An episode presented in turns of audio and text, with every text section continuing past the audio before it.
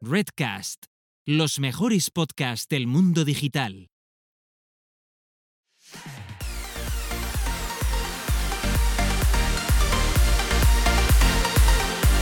Bienvenidas, bienvenidos y bienvenides al podcast Búscate la vida y a lo que es nada más y nada menos que nuestro primer episodio de la segunda temporada o lo que es lo mismo, el cuadragésimo sexto episodio, donde dos personas autodenominadas señoras que les gusta hablar sobre marketing digital, cosas randoms y también criticar al mundo en general. Por un lado tenemos a Carlota Galván, que tiene su propia agencia con su propio nombre y apellido, una agencia 360 en el que eh, no sé si podemos a día de hoy informar sobre su disponibilidad de aceptación de proyectos. Carlota, dime cómo vas. Cero. pues nada, no, no la veis, ni la miréis. Ahora, mismo no. Eh, cuando pase además otros temas que tengo eh, personales profesionales de marca personal, pues ya nos podemos acoger más clientes, pero la salud mental es muy importante. Y por el otro lado tenemos pues a Gisela Bravo, la mayor especialista en automatizaciones en marketing y ahora mismo también eh, profesora titular en K-School. Del mismo modo se está haciendo un tour de ponencias que os vais a quedar locos. Va por tres en octubre, entonces a final de año os vais a tragar como 30 de esta señora. Y, y nada, y también tiene su propio evento para el 2 de diciembre, que por cierto yo llevo el equipo social media y que además vamos a presentar en conjuntamente y es todo maravilloso. Y, es, eh, todo es genial, estupendo y, y arcoiris y unicornios. Exacto, este año ya es Road to Lambo de verdad y como no podía ser de otra forma, también estamos en busca de nuevos patrocinadores, estamos en conversaciones. Bueno, en busca, a ver. En busca, bueno, nos llaman, nos llaman. exacto, podéis venir, ¿eh? ¿eh? Sí, exacto. Pero a ver, bueno, hablando de eso, vamos a empezar con el patrocinio de entrada, porque este es un patrocinio muy especial. ¿eh? Patrocinio especial patrocinio especial para este, para este episodio pa este. de la este. temporada, para este solamente, pero que a nosotros nos hace a ver si se repite. Ahí ya la has ahí, ahí, lo dejamos, pero nos hace mucha ilusión que después de haber mencionado pues tantas veces así eh, oficina, pues nos haya hecho un patrocinio oficial, caballeros, para este eh, episodio primero de temporada. Que como es que María, ya Bosco María, ¿eh? Bosco ya y María Sajín. Ya tocaba soltar la pela, ¿eh? Tocaba, tocaba. Sí, pero vamos a hablar de lo que es Sin Oficina, que es una comunidad de emprendedores y de eh, freelance, que como su propio nombre indica, no tienen oficina y que pueden eh, trabajar desde cualquier lugar del mundo, eh, lo que viene siendo nunca me sale, es bien, pero es work, workstation o workstation o como se diga. Lo que viene siendo esto, que es como disfrutar viajando y al mismo tiempo trabajar porque hay que pagarse las, las costas del viaje. Y eh, están de enhorabuena porque van a presentar un programa muy especial que se llama Super Freelancers y que eh, lo que hace es enseñar a los freelance que son más junior o incluso, bueno, gente que tiene trayectoria pero que todavía no se aclara muy bien eh, con el tema de clientes y cómo organizar su negocio, precisamente les ayudan a impulsar su negocio en un programa de seis semanas. El programa, las fechas estarán comprendidas entre el 18 de octubre y el 26 de noviembre, ¿vale? Tenéis hasta el 30 de septiembre para apuntaros por el módico precio de 395 euros. Es un programa en el que va a haber varios módulos Va a haber un módulo de marca personal que está dado directamente por Bosco Soler, que de esto sabe un rato. Eh, yo voy a dar un módulo eh, especial de gestión con clientes, que de esto también yo soy un rato, como ya sabéis. Un, eh, un poquillo. Y luego va a haber también finanzas y legalidad, que va a estar capitaneado por Leire Roldán y Alexandra Mico y eh, una, mm, eh, una, parte especial sobre mejora de procesos para diseñar un plan de trabajo por Jordi Sánchez. Y también Elena Madrigal y Bodan Sila junto con Bosco van a dar un último módulo de, eh, de, siguientes pasos o cómo diversificar tu negocio. Está muy interesante y bueno, pues tenéis hasta el 30 de septiembre. Muchísimas gracias chicos por habernos patrocinado este episodio. Os queremos. Love, os queremos. Aunque ya habíamos hecho promoción de maneras totalmente orgánica. Muchas gracias también, Rafa, también un ser excepcional y casualmente también relacionado con, con María, porque será, porque los seres así se juntan. Pero un saludo que, que esta también está en el chat. Y a ti te molaría mucho porque hace unos directos de. él hizo uno de hace poco de cienciología. Creo que se dice algo así. Y... ¿De la iglesia de la cienciología? Sí, sí, sí. Ay, sí. me meo, me encanta todo el rollo conspiranoia. ¿Ves? Es, es que yo lo sabía, por eso te lo he comentado. Es que. sí, sí, sí, sí, te- tengo que Si yo lo mirar, digo, entonces. si yo lo digo es por algo. Tengo que mirar. y Entonces, eh, tengo que mirar, sí. Venga, peonces, dime. entonces, a ver, vamos, porque es que si no, pobre, pobre María eh, va a entrar mañana, pasado mañana, y yo tengo muchas ganas de hablar con ella. Sí, venga, rapidito. A ver, en esta vuelta eh, quiero anunciar de que cada tres semanas no va a haber invitado, sino que va a haber eh, una sección de la Antonia Adrián. ¿Vale? Lo digo para, para que lo sepan, para que quede aquí en el podcast también grabado, para que sepáis lo, lo que os esperáis. Es lo mismo que pasó en el último episodio de la temporada y que nos traerá cositas. ¿Qué cositas serán? No lo sabemos, tampoco le hemos, tampoco le hemos puesto límites ni nada, así que ya veremos. Será sorpresa, como, como él es. O sea, así, en su mismitud. Sí, sí, nosotras no, es que no hemos, no le hemos dicho nada, o sea, él vendrá y y no sabemos qué, qué nos Libertad, encontraremos. libertad creativa. o sea, Claro que sí, no- claro que Mm, sí, nosotras no nos da igual. Eso es. Entonces, ¿qué tal la semana? Yo te lo puedo resumir rapidito. mm, creo que también eh, hemos estado hablando de ello en los directos que hemos tenido así para el Road to afiliado. Y llevo una semana un poco complicada con tema Facebook, que luego María nos comentará que ella también está un poco hasta el toto de este tema. Y nada, yo es que estoy en busca del business manager perdido y lo estoy pasando realmente mal. Ya estamos en, en el tema de que te haga la cuenta eh, el business manager, que te lo abra la vecina del quinto y que luego te haga administrador, ya estamos en ese punto. Pero no puede ser cualquier vecina del quinto, tiene que ser una vecina del quinto real, que no tenga un nombre ni un de Facebook, es decir, que tenga una identidad eh, reconocida, que haya subido su DNI, tenga una identidad autenticada, que tenga autenticación en dos pasos también del perfil, o sea, que no es cualquier ¡Qué vecina del quinto. Exacto. Y una vecina del quinto que nunca haya tenido un business manager. Entonces, bueno, estamos en ese proceso, está resultando bastante arduo y mm, bueno, me estoy, me estoy acordando de Zuckerberg y de todos sus amigos, de su familia y, y tal estos días. Lo estoy pasando Claro. la verdad. Pero bueno, todo bien. Esto son cosas de, de la vida diaria. Aparte de esto, todo perfecto, todo genial. Sí, sí, cuéntame tú algo para no, para no, para no soltar yo todo de golpe, ¿sabes? A ver, eh, como bien has, has, eh, comentado al inicio, ya estoy preparando el, el evento de Marketing Automation, tercera edición 2021. Em, estoy muy contenta. Se vienen cositas. Me encanta esa frase, se vienen cositas. Pero es que yo cuando lo digo, lo digo de verdad, ¿eh? No, no es en plan, no he hecho nada, tengo que excusarme de por qué no he aparecido por aquí. Y digo, no, no, he estado preparando cosas porque se vienen cositas. No, es de verdad.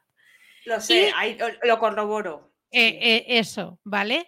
Em, digo porque se reduce el. Porque el año pasado eh, me flipé y hice tres días de evento y este año eh, todo el mundo, incluida yo, eh, hemos dicho que ni de coña se repiten tres días, porque No. eso era una, o sea, no por los ponentes, pobrecitos, porque había unas ponencias de la hostia que siguen ahí presentes que eh, son, una, son una pasada, pero eh, es que es demasiado, demasiado para el body, la verdad. Sí, sí, sí. Y La verdad creo dices, que. mira, sí, Mátame, ¿sabes? Sí, sí. Que no, Era un, que no. era un poco retiro espiritual, más que, Es- que con más. Era en plan, por favor, eh, quiero morir, quiero no sé qué.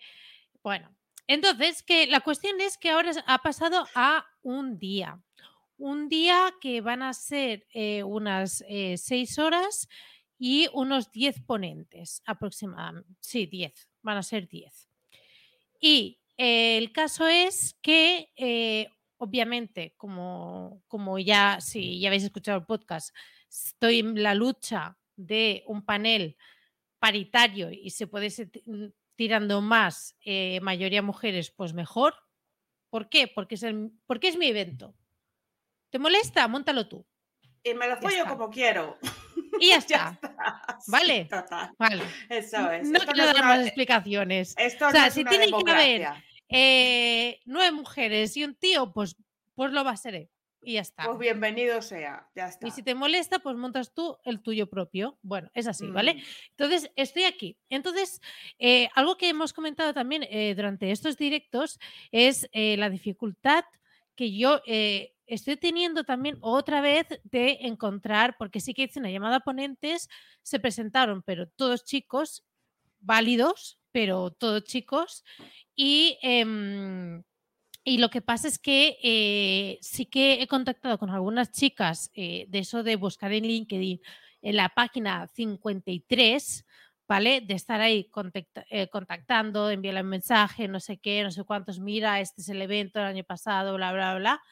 Y muchas, hay varias que me han dicho que no, no se ven preparadas, a pesar de que yo he visto su perfil y veo, y yo digo, a ver, es marketing automation, no puedes tener 10 años de experiencia en el tema. O sea, con que expliques un poco cómo lo hacéis en tu empresa, ya será mucho. O sea, eh, de, de hecho, de eso va.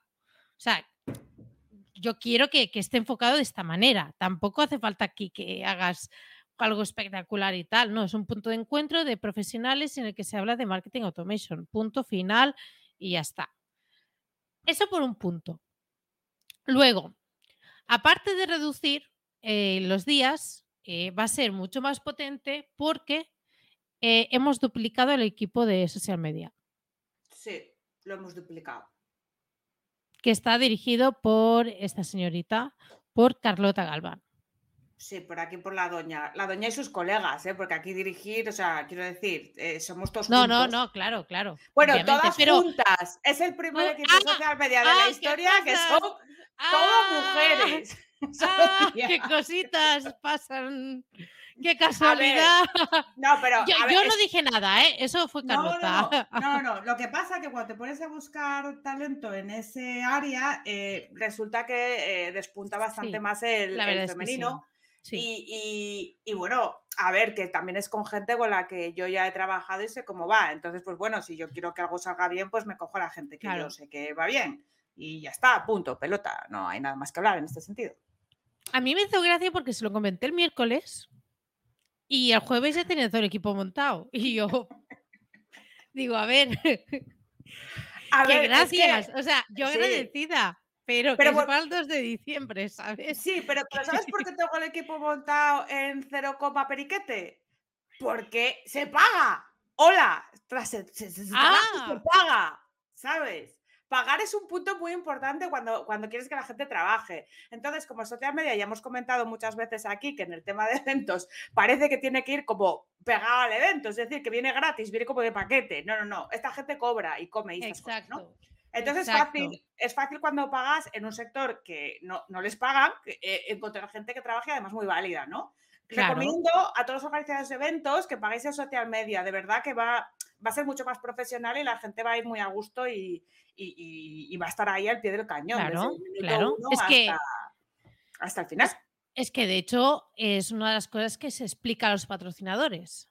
Es decir, oye, mira, es que esto va a ayudar a, eh, a que el equipo de social media, todos cobren por su, por su tiempo y dedicación que van a estar durante ese día y seguramente algunos van a estar publicando unos días antes y todo eso, así que eh, pues tal. Y además, los ponentes también van a cobrar. Ole. Es que eso es un evento. Porque, a ver, una cosa es un evento Todos, ¿eh? solidario. Eso sí, lo mismo, ¿eh? Lo claro, mismo. claro, Pero exacto. todos van a cobrar porque considero que van a dedicar un tiempo y una dedicación en preparar, en documentar, en no sé qué, no sé cuántos. Y yo considero que, aunque no forme parte de un embudo, porque no es un evento embudo, no como muchos que lo utilizan para luego esa base de datos machacarlos a full para vender lo suyo, esto no es esto, esto es divulgación pura y dura, pues aparte yo he hecho el, el presupuesto y el tema de patrocinios para que también cada persona que participe y dé una ponencia tenga una remuneración. Mis, mis, mis, absolutos siete. Es que la vida debería de ser así, a no ser que sea un evento sin ánimo de lucro o, o con fines solidarios. Es que es así, ¿sabes? Por ejemplo, o sea, eh, yo qué sé, no podemos comparar, eh, por ejemplo, las ponencias que se dan en la comunidad WordPress, porque ahí nadie cobra y es algo sin ánimo de lucro, ¿vale?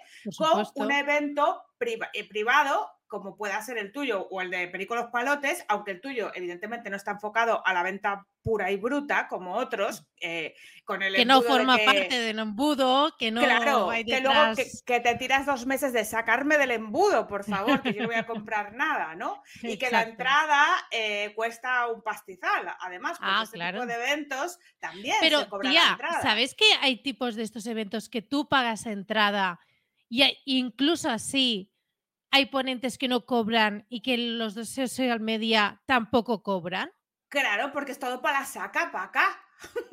¿Sabes? ¿Sabes quién es la saca paca? Sí. Pues ya Pero es muy fuerte eso, ¿eh? O sea. Sí, es muy fuerte, pero en la gente, medida por favor, eh, esto no lo aceptemos. No, aceptemos estas cosas en el sector, por favor.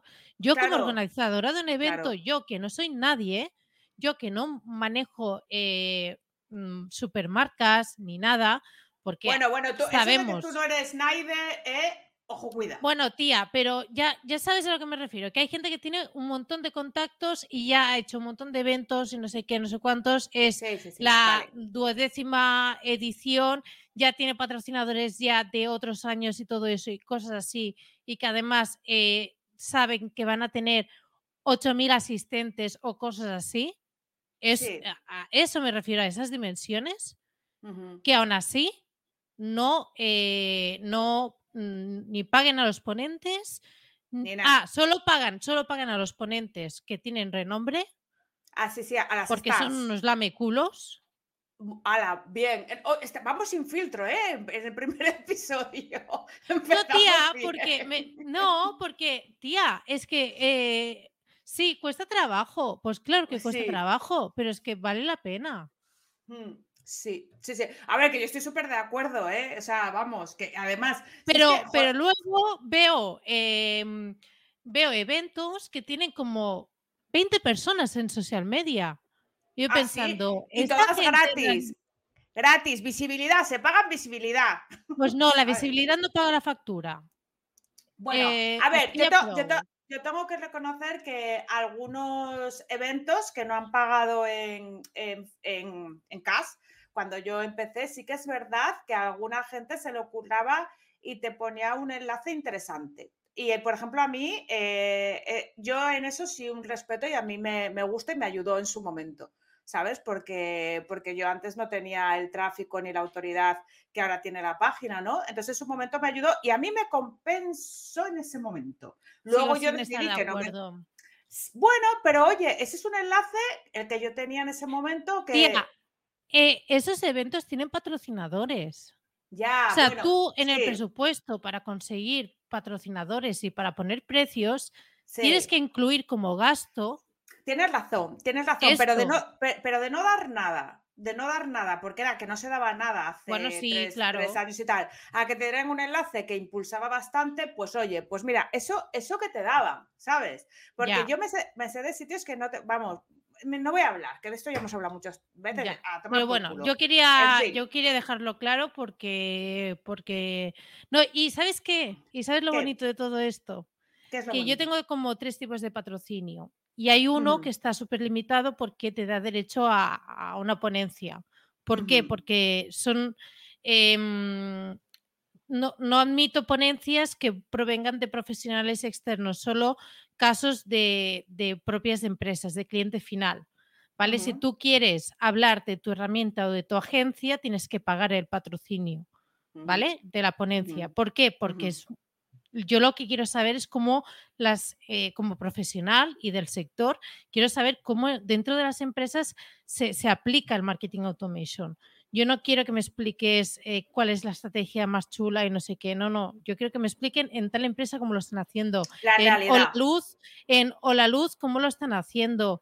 En no sé qué, tal. En Rastreator, que también va a repetir también cómo lo hacen. Em, etcétera. Entonces, la cuestión eh, que quería decir es que eh, son unos huecos que están eh, súper, están, no, se pueden admitir más, están súper limitados, porque si no sería todo el evento por patrocinios. Y tengo que comunicar que a día de hoy, eso yo lo abrí el martes pasado, envié cuatro emails de cuatro personas que sabía que medios podían estar interesadas y ya está agotado. Solo queda el patrocinio de mención, de sorteos y tal, y el de eh, poner el logo y tal, que es el más barato y más asequible. Y a mí me parece muy guay porque gracias a eso puedo hacer un evento que también yo creo que es socialmente responsable en este sentido con los profesionales. Y hasta aquí hablo de mi libro. Muy bien, me ha gustado, me ha gustado. Pues mira, empatando con el tema evento, yo voy a hablar de por qué muchas mujeres rechazan ponencias, ¿vale? Empatando, empatando. Empatando sí, claro, porque... sí, yo lo sé, sí, yo lo sé. Sí, pero no las puedo obligar, tía. O sea, yo no puedo arrastrar y decir, venga. No, pero voy a explicar en qué, qué me está pasando a mí también cuando yo soy una persona que me, que me pongo aquí enfrente de la Logitech y hola chavales, no tengo ningún problema. Pero porque también te miro a ti. Es que yo miro poco la Logitech, me gusta más mirarte a ti en la pantalla. Estás muy, guapa hoy, por cierto. Eh, Gracias, pero, también. Gracias, eh, somos, lo somos. Pero es que no tiene nada que ver la Logitech con la peña sentadica mirándote, haciendo poniendo caras raras, que no sabes si es que tiene un gas o no le gusta lo que estás diciendo, ¿sabes? Tú te trabas, estás hablando y piensas que ya te empiezas con esos estímulos como a rayar, estaría aburriendo, no molo, estaré diciendo estupideces o este ya solo sabe, todo así. Y como nosotros estamos educadas en la inseguridad, más que en el refuerzo de la seguridad desde pequeñas, porque es, no hagas eso, que te vas a caer, que no sé qué, que no sé qué. Ahí, ahí, ahí, ahí. Pues lo que pasa es que al final salimos un poco menos echadas para adelante y hay que echarse para adelante. Pues yo tengo una ponencia presencial física de persona que hace dos años y medio que no me pongo delante de nadie, mm, solo delante de mis colegas, ¿vale? Eh, el 23 de octubre y estoy acojonated y entonces estoy pensando, ¿y yo para qué me meto en estos fregados? Pues porque, porque es necesario meterse en estos fregados. Ayer que quedé con una cirujano, que por cierto, un abrazo, un beso, muchísimas gracias por aguantarme la chapa un rato, porque ella va a estar en ese evento también de ponenta. Y, me decía, tía, que no pasa nada, que no sé qué, que no sé cuánto, ya, pero yo me cago encima. Claro, como ya lleva 30, pues ya tiene como el culo pelado, ¿sabes? Pero, pero, pero, pero, pero, tía, yo lo voy a pasar tremendamente mal. Igual me desmayo, igual me doy un tarrazo nada más salir. No lo sabemos, pero hay que intentarlo. Entonces, chicas, por favor, no rechacéis ponencias. Lo peor que puede pasar es eso, que hagas el ridículo. Es que te cagues encima y ya está, pa'lante. O que, te, o que te vomites, pero ya está. O sea, es lo peor. No te vas a morir, no va a caer un meteorito. Yo, yo, yo según me digo esto, me lo, me lo como que yo ya, ya, ya, Exacto, exacto. Pues es lo que decimos. Tenemos derecho hacer ah, truños de ponencias. Truños de mierda. Ahora comentas, María, cuando entres. Yo una vez vomité en una atracción y vomité a los de abajo. y, te lo juro. Y yo salí de ahí con la cabeza bien alta. También es verdad que tenía 13 años, pero que estas cosas se sobrevive, ¿sabes? Se enteró todo mi pueblo. Bueno, no era, Gijón no es un pueblo. Se enteró todo Gijón que yo vomité a los de. Eh, en, que, que, yo me revolvía a las atracciones. Tía, pues es lo peor que te puede pasar, un poco de bochorno. Ya está. Ya, ya, ya. Ya, está. Ya está, no pasa nada. Entonces quería comentar esto para animaros y así de paso yo me lo... Que, que hay que tirar para adelante, que, es eso, que eh, es que será ponencias de mierda que nos hemos tragado de gente y, de tíos y tal, ¿no vamos a poder hacer nosotros lo mismo? Si es que hay tira para adelante, tira para adelante, claro. hay, tíos, hay tíos que la primera, mira, la primera va a ser la peor de toda tu vida. Es como el podcast. El primer episodio va a ser el peor de siempre, mm, para toda la vida, y va a quedar ahí. Pero bueno, pero, pero se empieza y es que gracias a eso estamos aquí. Mira, ayer me comentaba Ana precisamente también un, fenómeno curioso que tú hay veces que dices, hostia, ¿qué estoy diciendo? Si, si, si me lo estoy inventando o, esta palabra no existe. Y que luego tú te ves la reproducción y, te ha quedado bien. Y que la gente pues te lo, se lo ha tragado con la misma. Que la gente te compra muchas cosas de los que dices. Es que, claro, claro que tú muchas veces estás diciendo, pero ¿qué estoy diciendo? Pero luego sale bien. Está el resultón. Y ya está. Está el resultón, claro. E, chicas, eh, y si no habéis empezado nunca, que sepáis que el primero siempre va a ser el peor. Por lo tanto, a partir de ahí, pues empezad ya y así ya superáis ese. Y todos los demás sean muchos mejores y ya está. Oye, y, hablando de, oh, una persona. Rafa, para toda la vida. Para toda la vida. Claro. y mira, exacto, Vicente dice, a mí siempre se me da, eh, me da miedo que, me pase cualquiera de esas cosas en un evento, pero oye, que ya tendría historia para ir a la ruina, que es un podcast en el que todo el mundo explica pues, eh, pues sus, sus charcos, sus sí. cosas. Ah, qué interesante, pues yo tengo que escucharlo. Tía, sí, súper famoso. Ah, pues yo no escucho. Ay, la madre que la parió. Esta noche me lo pongo. O sea, que es fenómeno loser, ¿no? A mí me encanta. Sí, sí, sí, total. O sea, ahí explica a la gente cada cosa que digo, tío, o sea, mira, eso es una buena terapia también. Si queréis escuchar la ruina y si, y si, o sea, si esa gente ha continuado con su vida y sigue ahí, sí. pues tú también puedes, no pasa nada. O sea, hay cosas que seguro que a ti no te pasarán, porque hay, hay cosas muy heavy. Así mm. que tranquilos, para adelante.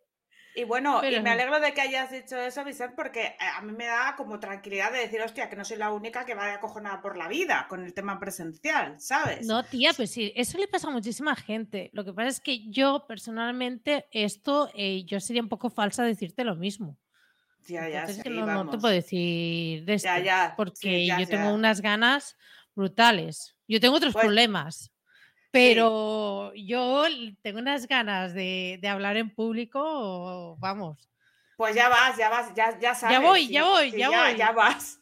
Ya voy, ya voy. Oye, pero escucha, ¿Quién, también, además de hablar muy bien en público, tiene un super negocio? El que tiene un buen negocio y que también hace buenas prácticas y, todo lo que comentamos aquí, y que además que fue, de hecho, uno de los primeros que apostó por nosotras cuando, cuando yo creo que no éramos apostables. Sinceramente, o sea, a día de hoy digo, mira, yo creo que a día de hoy, pues sí, pero en su momento yo creo que era un poco, bueno, tiro para adelante porque, porque mira, porque me caen muy bien estas chicas y me dan muy buena vibra.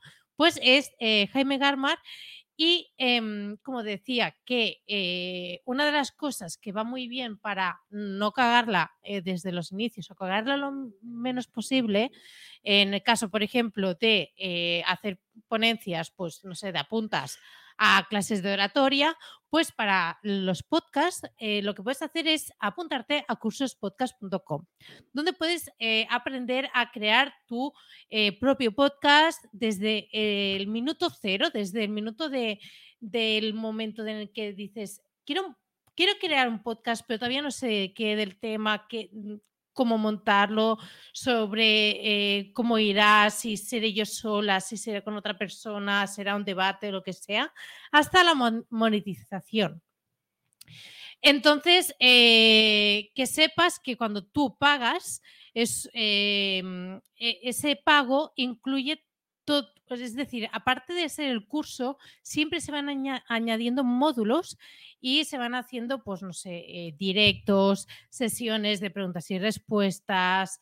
Eh, cada mes tienes, una comunidad para también hablar entre ellos y decir, bueno, oye, yo estoy con esto, vosotros qué tal, vosotros qué pensáis de esto, etcétera, tener todo ese feedback, es decir, no sentirte sola en, en ese inicio, ¿no?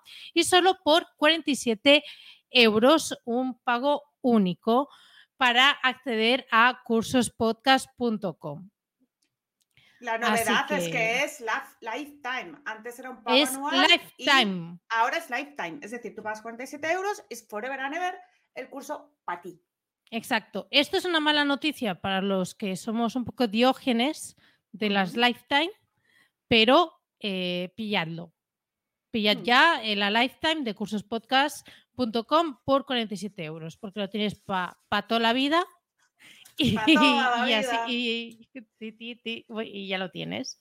Pues venga, Antonia, ligerito, que tiene que entrar María. Vale, no, que, que quería mencionar que quería mencionar dos cosas. Primero, eh, hablar del eh, SEO Day Girona 2021. Por favor, gente de Cataluña, gente de, sobre todo, Girona o que esté más o menos cerca de Girona y de Barcelona, que os recuerdo que no tenemos ya peajes, que ya no tenemos peajes, ya no tenemos peajes, yo no tengo que pagar para salir de mi pueblo. Entonces, estamos a, nada, o sea, está súper cerca y es uno de los primeros eventos presenciales. Y yo es algo que he hecho muchísimo de menos. O sea, después de un... ¿De qué? De antes de la pandemia, que es la primera vez que voy a ir a un evento presencial y casualmente de ponente, que han tenido la locura de, eh, invitarme. Es el SEO de, de Girona, que es el 16, es un sábado por la mañana, o sea, es un sábado que te vas allí, hace, bueno, vas a, nos escuchas un rato, porque además eh, voy a estar acompañada de Álvaro Peña, Clara Soteras, eh, Fran Murillo, el Tito Jordi, Jordi Ordóñez también, y yo presente y organizado por Doble SEO. Y es por la mañana, pues nada, de nueve y media hasta la una y media y, y ya está. La verdad es Pues que bien, tengo pues luego- ganas. Luego os vais de cañas. ¿Algo más o llamamos Eh, sí, sí, tengo otra ponencia. Es que es lo que te has dicho, es que me me han venido todos. me han venido. ¿Qué quieres que bra- haga? ¿Qué, ¡Qué quieres que haga? ¡Qué braserío con la ponencia! Venga, ¿en ¿Qué dónde quieres es que otra? haga? Venga, ponente. Si saben que ¿dónde me- cómo me pongo. ¿Para qué me Eh, llamas? vale.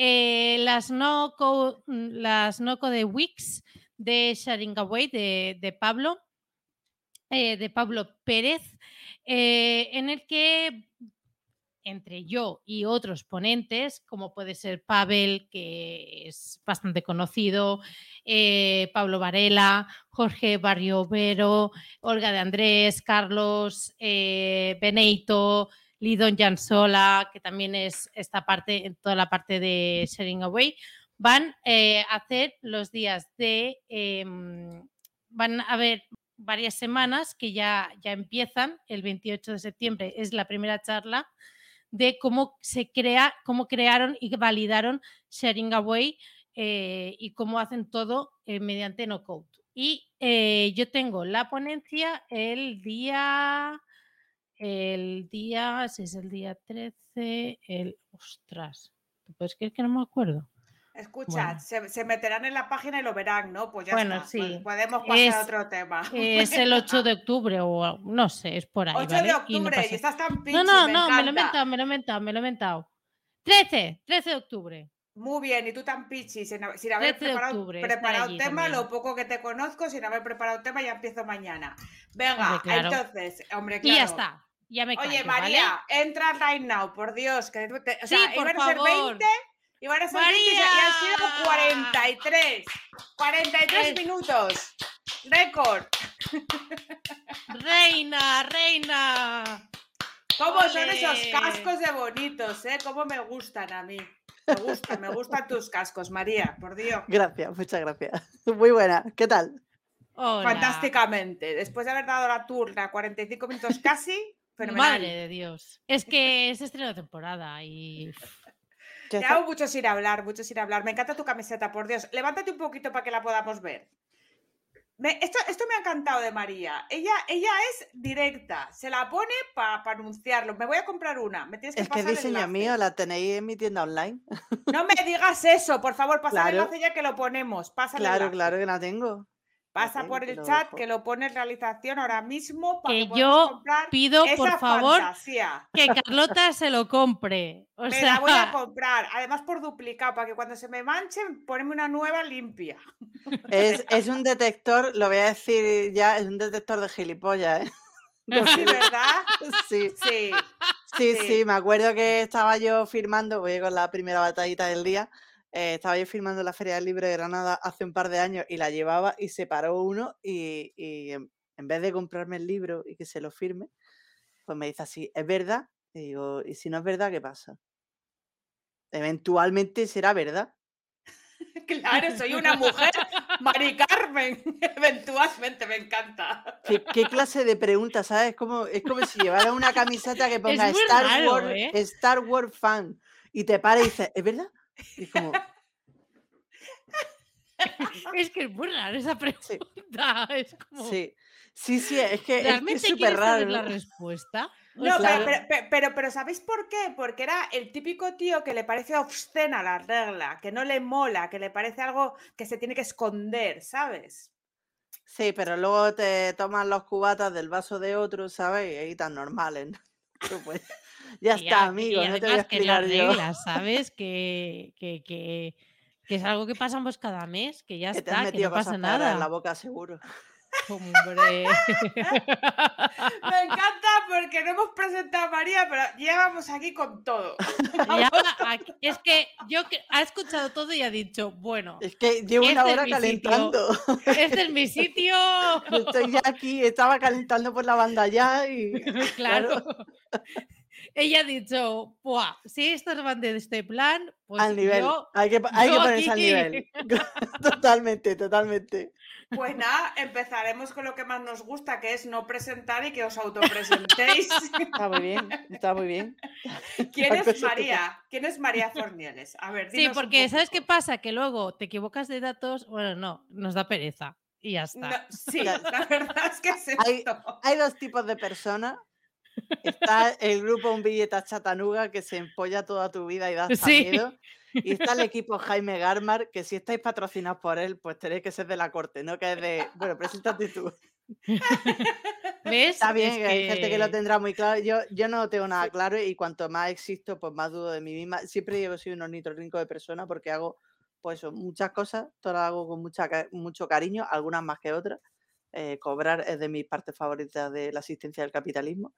Pero bueno, eh, tengo títulos oficiales, soy licenciada en Filología Inglesa, soy técnico superior en gráfica publicitaria, eh, soy máster en enseñanza, chupito, y, y- y me dedico al marketing. ¿Por qué? Pues porque yo qué sé, porque he hecho mil cosas, he hecho mil cosas, no, no esperaba, antes no lo decía con tanto, con tanta alegría porque sonaba Oye. a pe- persona que parece que hace muchas cosas, pero ya tengo una edad y ya sí puedo decir que he hecho que, que no pasa nada, ¿eh?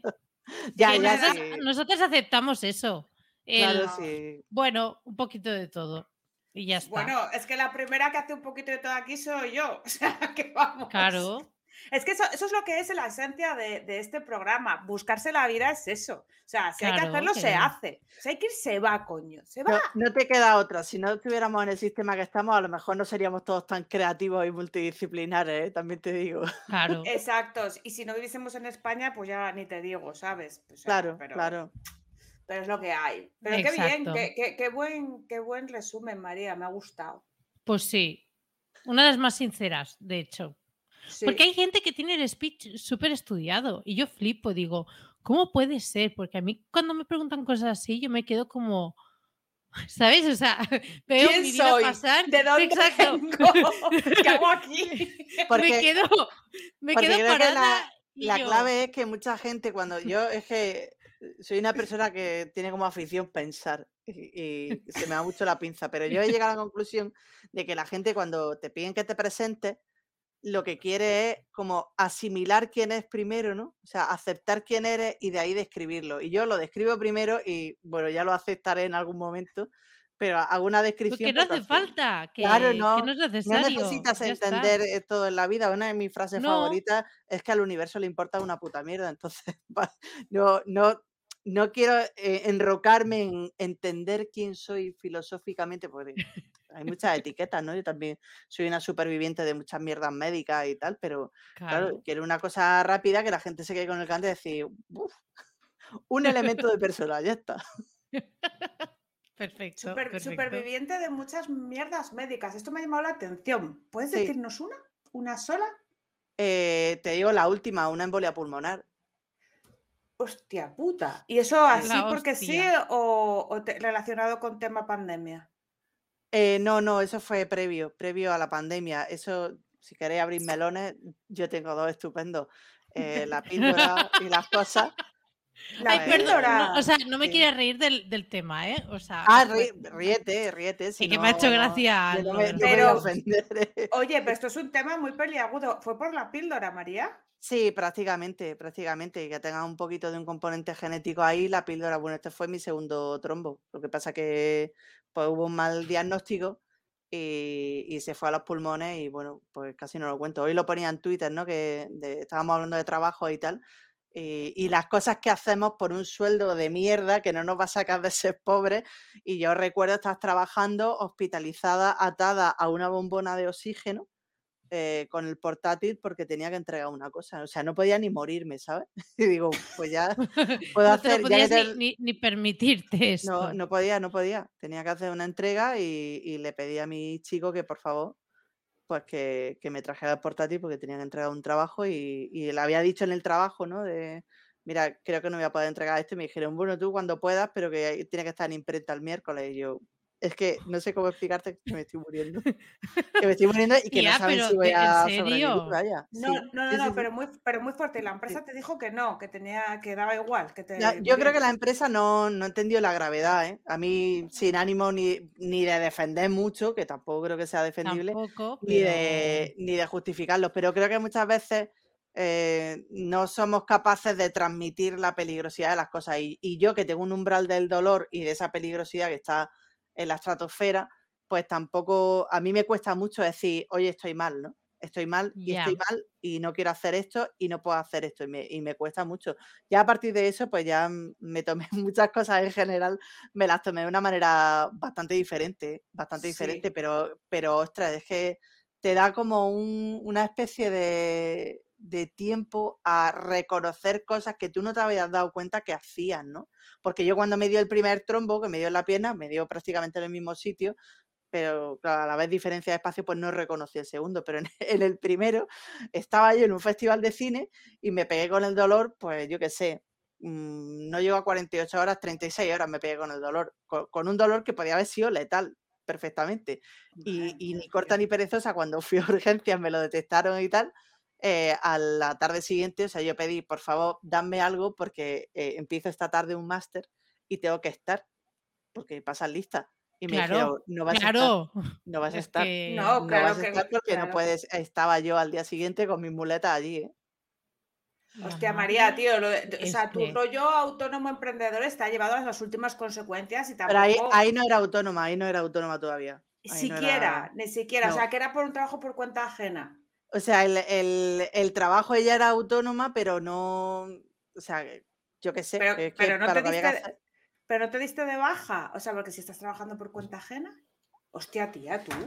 Tía, Pero Claro, bueno, porque yo, yo en mi cabeza no pienso eso. O sea, en mi, en mi cabeza y en mi estaba la educación. es responsabilidad y la claro, exigencia de, la, de la cumplir responsabilidad eso. de, hablabais antes del síndrome del impostor, ¿no? La responsabilidad de decir, es que si no hago esto, si no hago esto, que es mi gran lección vital de estas dos semanas, es si no haces eso, no pasa nada porque a la empresa le importa una puta mierda. O sea, es que es va a buscar a otra persona que saque las castañas del fuego, eh, va a pedir ayuda por ahí y tú eres un sueldo más, ¿no? Que, Sí, que es sí, una sí, cosa que estoy viendo, por desgracia, mm, muy mucho en estas dos, tres semanas. Que, que da igual, que da igual, que es que no, o sea, que no, pero claro, yo tenía esa mentalidad de, joder, es que tengo que entregarlo porque me he comprometido, porque yo estoy enseñada así, ¿no? A que hay que cumplir con el trabajo y porque como tenemos esa sensación siempre de que no somos suficientes, pues tampoco te permite fallar, ¿no? Tampoco te permite Sí, decir, ¿cómo me voy a ir voy a dejar a esta gente en braga? Y a- alguna vez, en alguna ocasión, ha pasado que he dejado a alguien en braga y he dicho, la paz os dejo, mi paz os doy, tomad por culo que yo me voy. Y ya está. Eso es lo mejor que puedes hacer, porque yo también lo tuve que aprender de forma muy drástica, que eres número en una empresa. O sea, nunca tomes... He visto un tuit esta mañana muy interesante que era, eh, no sé si lo has visto porque tenía bastantes likes, eh, nunca tomes una decisión profesional pensando la lealtad hacia la empresa, porque la lealtad de la empresa hacia ti es cero patatero. Y en el momento en el que tengan que tomar una decisión comercial y que otra persona les resulte más rentable, te vas a ir a la puta calle. puta calle. Claro, sí. Exacto. Entonces, Sí, porque además la, la empresa pues tiene una capacidad de, de redireccionar que tú no tienes. Pues la empresa tiene recursos para permitirse pues otra cosa antes, otra cosa, ah, ¿sabes? Eh, ah, pillar a alguien que pueda resolver esto temporalmente. Tú no tienes esa opción, ¿no? Es como si te echan del piso de hoy para mañana. Eh, al casero le da igual, pues no tiene que hacer nada, pero tú a lo mejor no tienes recursos para decir, vale, me voy del piso mañana, pero yo no puedo pagar eh, pues, el primer mes la fianza y la agencia. Ya, ya, ya, ya, no puedo, claro. Claro, Ya, pero No, no, o sea, empresa da igual. Claro, poder puedes, pero te quedas sin nada, ya no comes ni Claro. haces nada. Sí. Nada, Claro. nada, nada. Es que igualmente, aunque sea una empresa muy humana, la propia empresa, si el día de mañana no tiene pasta, es que no tiene pasta. Y es que punto, no puede hacer nada más. Entonces, Claro. eh, no, Sí, no. sí, sí. A ver, que yo también, o sea, no he llegado a esos límites, pero, o sea, yo también he hecho barbaridades de decir, tía, ¿qué estás haciendo? De ir hasta el límite, me da igual, me da igual, porque lo primero es eh, cumplir con mi obligación, porque tengo que cumplir como profesional que soy. Pero bueno, eso si eres autónoma es de otro palo, ¿eh? Es que No, no, trabajando por no. cuenta Cuando, ajena- cuan- no, contagio. No, es que, ¿te puedes creer que cuando he sido autónoma es, es que me lo tomé de manera totalmente diferente? Ahí dije, mira, si no puede ser, no puede ser. Y ya está. Para Claro, eso soy porque- autónoma. Porque ¿sabes? aprendes, precisamente aprendes a, a gestionar eso y a decir, si yo Claro. hago esto con todos los trabajos, porque como soy autónoma y tengo una cuota, es que exploto, es que exploto. Claro. que no, no es normal. También es verdad que cada uno tiene un umbral en eso diferente, ¿no? Yo hablo de esto porque son cosas visibles de salud, pero eh, un estado depresivo o de ansiedad, o- a mí me parece perfectamente justificable decir, mira, yo estoy en un momento ahora mismo en el que mm, no puedo seguir haciendo este trabajo, dame cuatro días, en cuatro días pues lo resuelvo, pero ya te digo yo que una empresa eh, es que le da igual, es que le da igual que sí, sí. eh, había por desgracia muchos comentarios en este tweet que menciono diciendo pues gente que se había tenido que, que pedir un día de vacaciones para ir al entierro de un familiar y es que, es que me da un asco esas cosas, de verdad que es que me da un asco y lo, lo que más pena me da es que muchas veces nos convertimos en ese tiburón, ¿no? Porque claro, mi, mi trabajo depende de que el de abajo haga lo suyo, pero al de abajo ya no le perdono ni que tenga una depresión ni que se le haya muerto nadie, porque entonces me echan a mí, claro, yo soy responsable de este, me echan a mí y tal, y se monta una pelotera que aquí muy reivindicativo está hasta que nos vemos en esa situación, ¿no? Hasta que o bien tú eres la persona que tiene que pararlo todo porque no está bien, o bien la persona que tienes debajo tuya es esa persona que necesita espacio y tiempo y tu puesto, tu cuello depende de ella y no le permites nada, ¿no? O sea que al final te convierte en una mierda de persona como la mierda de persona que te está contratando, ¿no? Mm, Mm, Sí, Sí, sí, La verdad, totalmente. lo que hay que hacer es tener un baremo en ese tipo de cuestiones y tanto si eres eh, la persona que contratas como el que estás contratado, poder hablar de esto con antelación, ¿sabes? Porque yo creo que siempre hay una solución si hay tiempo de reacción, ¿no? O sea, yo soy una persona que yo, por ejemplo, contratando a gente, sí me molesta mucho que me dejen tirada, pero evidentemente si es una, o sea, yo si tú estás en el hospital con una embolia, como comprenderás, pues no, o sea, es que cae de cajón, es de persona normal, ¿vale? Eh, es que hay mucha gente que sea normal también, es que sea Yo- así. Eh, yo trabajando, porque hubo una época que tuve un problema. Y es que fue una época que se me, bueno, murió gente cercana de manera muy, eh, en un espacio corto de tiempo eh, y fueron muchos, ¿vale? Eh, entonces, yo, por ejemplo, el de, mm, el de, el, funeral, por ejemplo, de, de mi madrina, ya había tenido que ir a, a- varias ceremonias que yo en el de mi madrina, yo por no eh, ya estirar más, porque ya me daba cosa decir, es que sí, se me ha muerto otra persona, ¿sabes? Tengo que irme otra vez, pues, y no fui, y no fui. Y, y ahora digo, "Pe- pero bueno, qué fuerte, ¿sabes? Pero bueno, no, sí, eh, mm, Sí, aquí a- están, eh, la gente está un poco, está entrando y estamos un poco de bajón, pero bueno, estamos aquí No, reivindicando A también. ver, es- estamos esta realmente parte. hablando de temas que, que pasan y que, bueno, que no se Sí. suelen comentar porque no, es la cara agradable de los negocios, pero el No. caso es que estas cosas suceden y, y- y Sí. está bien comentarlas porque son así. Pero bueno, vamos a cambiar de tercio y mm, tenemos otra pregunta cambiando de, de- de este tema. Entonces, Exacto. haces, haces varios tipos de charlas, María, incluso mm, sobre educación visual. Eh, ¿En qué consiste este tipo de charla? Porque esta es como más rara.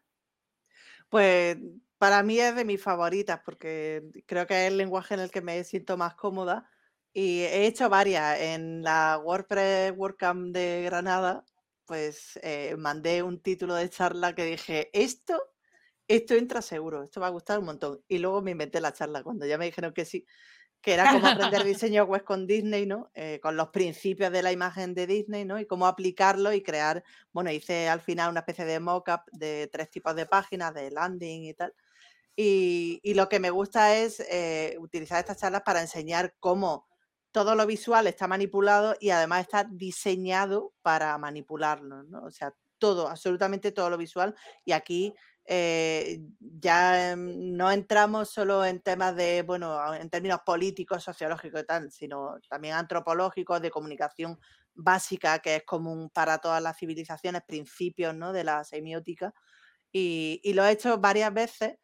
Uno de ellos, pues lo aplico, por ejemplo, a- al rol que tiene la mujer en el mundo audiovisual, ¿no? Que- Ujú. que- ¿Qué pasa en el cine con la mujer? ¿Qué pasa en la moda? ¿Qué pasa en la música? ¿Qué pasa en la publicidad? ¿no? ¿Cómo nos afecta esto? O sea, ¿cómo nos representa? Eh, ¿Por qué est- está bien o está mal? ¿Es fiel a la realidad o no es fiel? Y cómo esto nos repercute sin que nos demos cuenta, ¿no? Que siempre, siempre hablamos de cosas pues muy básicas, ¿no? De la delgadez de las modelos y tal. Y hay cosas subyacentes que tienen principios psicológicos que no son tan fáciles de ver. O sea, tienes que, tienes que profundizar más en la materia y no es tanto como es, es que el azul simboliza o es que el rojo simboliza, es que te están metiendo otra serie de, de cosas que simplemente son como identificatorias, ¿no? Y a Como mí, por pues, ejemplo, un ejemplo Pues, que vaya más lo- allá de estas cosas. El otro día hablaba con, con el veterinario al que vamos ahora y, le, me decía, es que en Disney todas las parejas pues son heterosexuales y tal y cual. Y digo que eso está muy bien, eso está muy bien. Pues luego está en tu labor el, el enseñarle a tu hijo pues si eso es lo normal o no es normal o es una opción más, ¿no? Y yo le decía, pero hay cosas que llevas viendo toda la vida que a lo mejor no te has dado cuenta, como por ejemplo que las princesas Disney que son princesas porque se han casado con un príncipe llevan guantes y las que son princesas porque son hijas de reyes no llevan guantes. Sí, eso es verdad. Claro, que Eso es verdad. verdad. Claro, Es pero es una manera de codificarlo, es una manera de codificarlo que no es tan obvio, pero te lo, que lo estás viendo. La, la idea es que te estás tragando una serie de cosas que, que no es tan fácil identificarlas, no es tan fácil. Aunque tengas conocimiento de publicidad o tal, hay una serie de cosas debajo de eso que a las que no llegamos porque están diseñadas para que no lleguemos, ¿no? Están precisamente diseñadas para que no entiendas. También es que Disney es un Me tema acaba de pa- pe- pa- la cabeza, pero de para tratar manera. aparte. Sí, o sea, es que no lo había pensado en la vida. Disney es, Disney es el demonio para, ya, pero, pero a niveles eso, eso educativos. de los ¿eh? guantes, eso de, yo eso de los guantes es que eh, Sí, sí, sí, sí. O sea, temas, sí. La, la verdad que Cosillas, es un, cosillas. es un explote. Es un explote. cosillas, Tenemos, cosillas que tenemos, tenemos que otro día hablar solamente de Disney, Marina. O sea, María, tienes que venir a hablar de Disney y de estas cosas que son flipantes. Sí, sí. Carlota, es que, y yo te lo he dicho alguna vez, tienes que pasarte los directos de María. Sí, sí, yo ¿Por tengo que qué, pasarme los directos de todo el mundo, pero si, si veo todos los directos no ocurre y tengo mogollón de curros. Y ya vivo, lo sé, vivo ya sin lo sé, vivir que, en mí. que- que vas a, a- Vamos, que yo lo sé, Sí, que yo vivo lo sin sé. vivir en mí, pero bueno. Pero Oye, vamos a de seguir verdad que son a ver, 100% recomendables. me voy a pasar. Oye, ¿cuándo los das, María? ¿Todos los días a qué hora? Los miércoles a las 11 de la mañana. Si, si todo va bien, los miércoles a las 11 de la mañana es cuando lo estoy haciendo. Antes lo hacía a las 12, pero es verdad que mucha gente se va a apuntando. comer y tal. Pero normalmente los miércoles a las 11 lo hago. Me hubiera Mira. gustado en el mes de septiembre pues hacer por lo menos otro día más de directos, pero ha venido la vida y nos ha arrollado fatalmente y me es completamente imposible. o Eh, sea, María, a ver, no. eh, nosotras teníamos que conseguir afiliar, digo, en junio o en julio. hemos tenido que empezar en septiembre, ¿sabes lo que te digo? Y Por a- a- razones personales de, ca- bueno, de cada una. Entonces, bueno, y yo tenía está. que haberme puesto a rediseñar la web y ahí llevo dos años en ello. ¿sabes? O sea, y seguimos sin página web de Búscate la Vida. Exacto, o sea, tengo ahí un elemento que a ver si le meto mano para buscarte la vida, pero siempre hay una cosa más importante. No pasa O sea, nada. es- es o sea, así. no hay que fustigarse por estas cosas. Exacto, o sea, sea, que- bastante hacemos con todo lo que hacemos. Ya, exacto. ba- Bastante. Exacto. Y encima tenemos sonrisas y nos reímos y todo. Y sea- lágrimas. Gisela, proceda usted con la siguiente pregunta, que tenemos una batería aquí. ¿eh? Vale, sí, no, claro. Yo. em, a ver, a ver si lo planteo bien la- esta pregunta, ¿vale? Porque eh, yo sé que a ti te han invitado mucho para hablar sobre todo el tema de marketing para videojuegos, ¿vale? Y no quiero que hagas aquí una masterclass sobre eh, marketing para videojuegos, porque, porque no, porque quiero que tú tienes un montón de cosas importantes y quiero que toquemos pequeñas teclas de cada una, pero eh, me gustaría saber qué cosas destacarías, qué cosas pueden llegar a ser diferenciales que nosotras no sabemos y que pueden ser diferentes, como por ejemplo para, eh, a diferencia de una estrategia de marketing digital, de por ejemplo una marca de ropa o algo, algo más tradicional o no sé cómo llamarlo. Pues hay varias cosas. eh, lo primero es la plataforma, ¿no? El, el sistema en el que se mueven los videojuegos no es para nada parecido en el que se mueve a lo mejor un e-commerce o lo que tú dices, ¿no? Una tienda de ropa, ¿no? Los videojuegos eh, son muy... No, no es que sean clásicos, sino que es que está todo muy sistematizado. Las empresas ya sabemos cómo son, el tema de cómo se venden los videojuegos, cómo se crean los videojuegos es siempre el mismo, ¿no? Está muy marcado. Entonces tienes que aprovechar eso, ¿no? Tienes que aprovechar el que tienes que conocer cómo se mueve un videojuego, ¿no? Y que un videojuego no es solamente, pues saco mi videojuego y lo vendo en Steam y ya está, sino que eh, hay una serie de publishers, tienes que elegir publisher o no, tienes que financiar el juego o no, porque no es tanto el eh, vender un producto, sino el sacar pasta para desarrollar un producto que luego puedas testear y que luego alguien se atreva a comercializarlo, ¿no? O tú te atrevas a comercializarlo, pero que, que es bastante complejo. Y luego otra cosa que tiene, para mí es una de las tiene dos grandes bazas, ¿no? Uno es que puedes crear contenido audiovisual, ¿no? Porque el videojuego es puramente audiovisual, es como el cine eh, o las series, ¿no? Pero, pero claro, tiene un componente de interacción con el jugador que no tiene en un libro, que no tienes en un, en una película o que no tienes en un videoclip, ¿no? El, el que tú puedes crear diferentes rutas para que el espectador eh, o el jugador, ¿no? Esté, esté jugando ese juego y llegue a finales diferentes. Que al igual que en otras artes, siempre cuentas con que, con que tu jugador va a percibir eso de manera objetiva y subjetiva, pues como, pues como cualquier otra cosa, ¿no? Pero, pero tiene una participación mucho más activa que el que está leyendo un libro, ¿no? Tú puedes tener Claro. un bagaje cultural que te hace que disfrutes un libro más, ¿no? Que te leas Dune y digas, ostras, pues esto parece no sé qué, o esto está basado en tal, esto me recuerda a Simov, eh, esto cuando Tolkien decía que patatín, ¿no? Pero claro, el videojuego hace que tus acciones repercutan en él. Y luego otra cosa importantísima para mí es la comunidad que hay creada alrededor, ¿no? Que mm, otro día abrimos el melón de si es buena, mala, tóxica o requete tóxica, pero cuentas con una baza que quizá en otras disciplinas no tienes tanto, no, no le puedes sacar tanto partido, que es muchas veces no es tanto crear el videojuego, sino enseñar eh, cómo estás haciendo el videojuego, aunque luego no termine el videojuego, ¿no? Pero esa comunidad de indie eh, diciendo, hemos hecho este avance, tenemos esta animación y te- pasan los años y el juego no sale, pero tiene una comunidad y una legión de seguidores porque están compartiendo procesos, porque están compartiendo, bueno, pues las vivencias, las frustraciones de, de todo eso, ¿no? Que, que creo que es eh, diferente. Creo que Claro. es diferente a lo que hacen otras cosas. ¿no? En el cine, por ejemplo, mm, hay muchas cosas que no puedes contar, ¿no? Un detrás de las cámaras hasta que no se levanta el embargo informativo, hasta que, hasta que tu NDA, ¿no? Eh, tu Mm. contrato de confidencialidad no se cierra, eh, o estás de, yo qué sé, de, de ayudante de producción, auxiliar de producción, no puedes tocar nada, no puedes hacer fotos de nada. no te digo eh, si estás haciendo efectos a lo mejor de alguna peli tocha que tienen acceso a todos tus emails, tienen acceso a todas tus comunicaciones para asegurarse que no hay filtraciones, ¿no? Eso en el videojuego es otro tipo de comunidad. Quizás llegue a eso y, en muchas empresas eso está, pero en lo que es la comunidad a bajo nivel está muy democratizado. Ostras. ¿Ha quedado claro? Ha, quedado, ha quedado claro, muy bien explicado.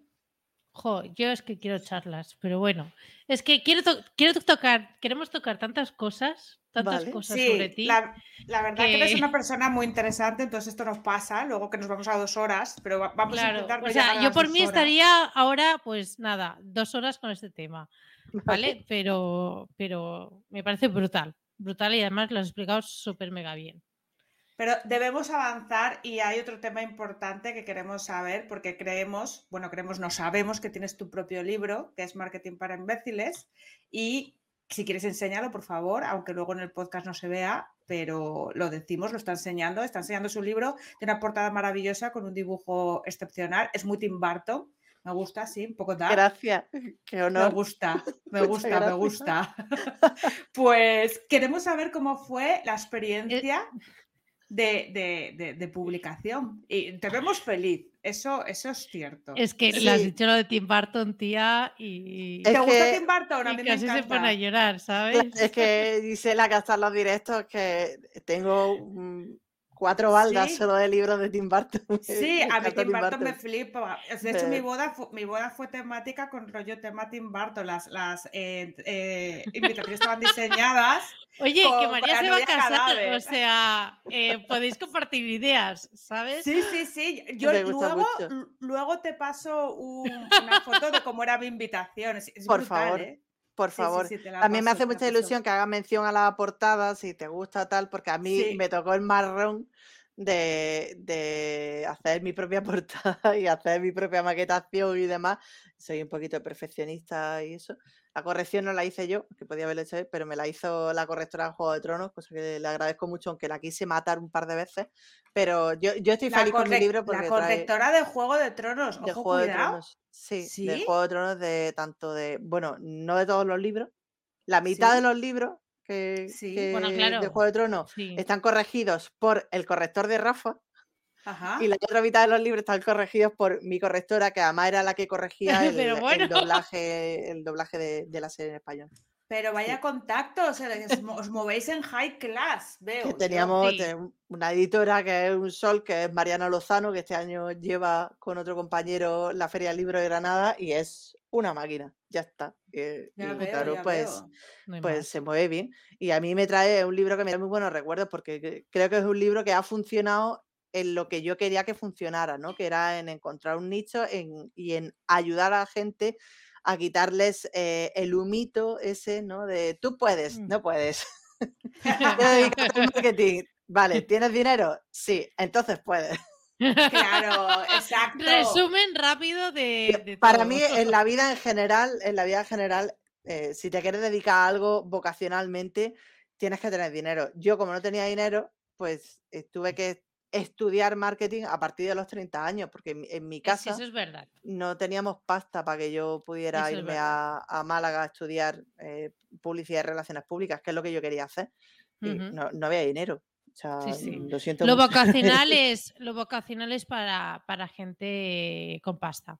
Claro, mm, claro. Mm. Punto. y ya está. y es lo que hay. O sea, por mucho que me quieran vender de que si tú sueñas, que si tú no sé qué y tal, tienes que poner y tal. Sí, pero si yo tengo que comer hoy y mañana, eh, lo vocacional es, quizás se aparta un poco. Y quizás me espabilo y, tengo la comida para, para hoy. ¿eh? Claro, sí, sí. el, tema, el, tema, es el dinero. Yo, por ejemplo, me callo porque me entiendo.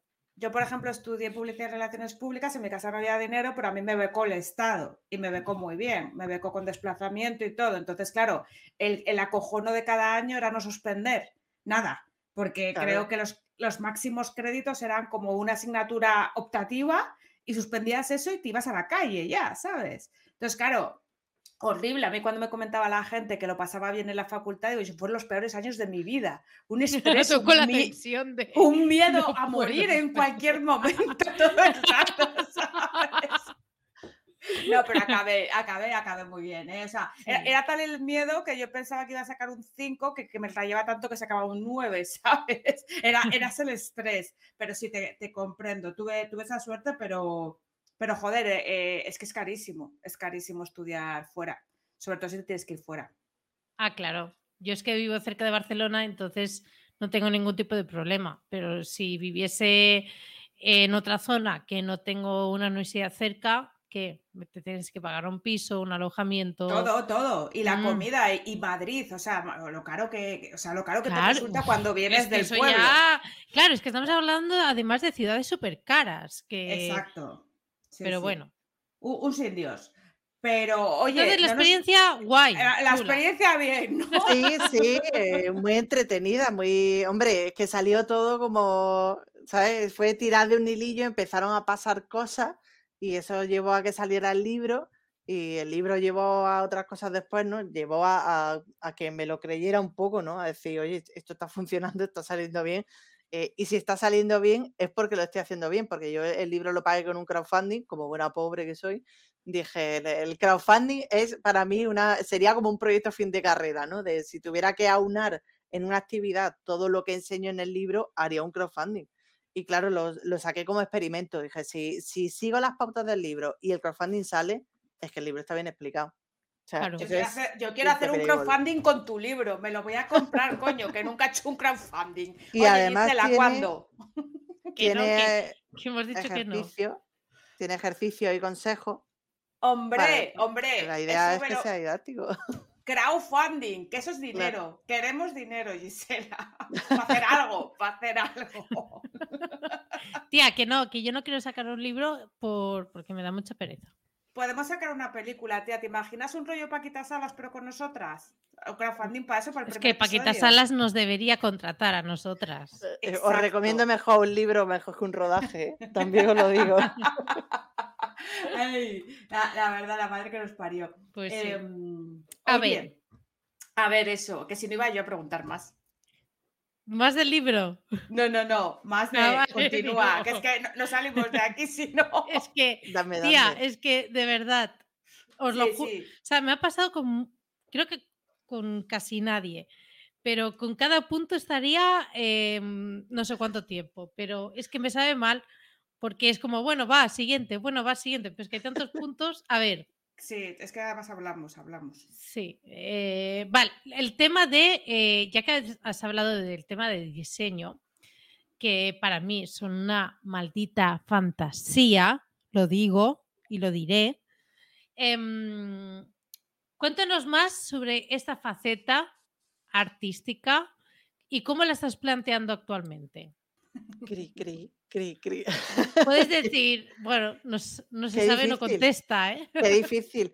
Es que para mí la faceta artística es lo que ha estado siempre. Ayer me escribió un chico por Twitter, estoy sacando ahora merchandising con dibujos míos y tal, y me decía, ¿y esto de dónde lo sacas? Y yo te conozco de marketing de videojuegos, y digo, claro, pero es que a mí el marketing de videojuegos es lo que me ha proyectado, ¿no? Es lo que ha hecho que, que la gente me conozca o que me pueda dar a conocer de una manera más rápida, más sencilla o más, eh, sí, más gruesa, ¿no? En cuanto a números.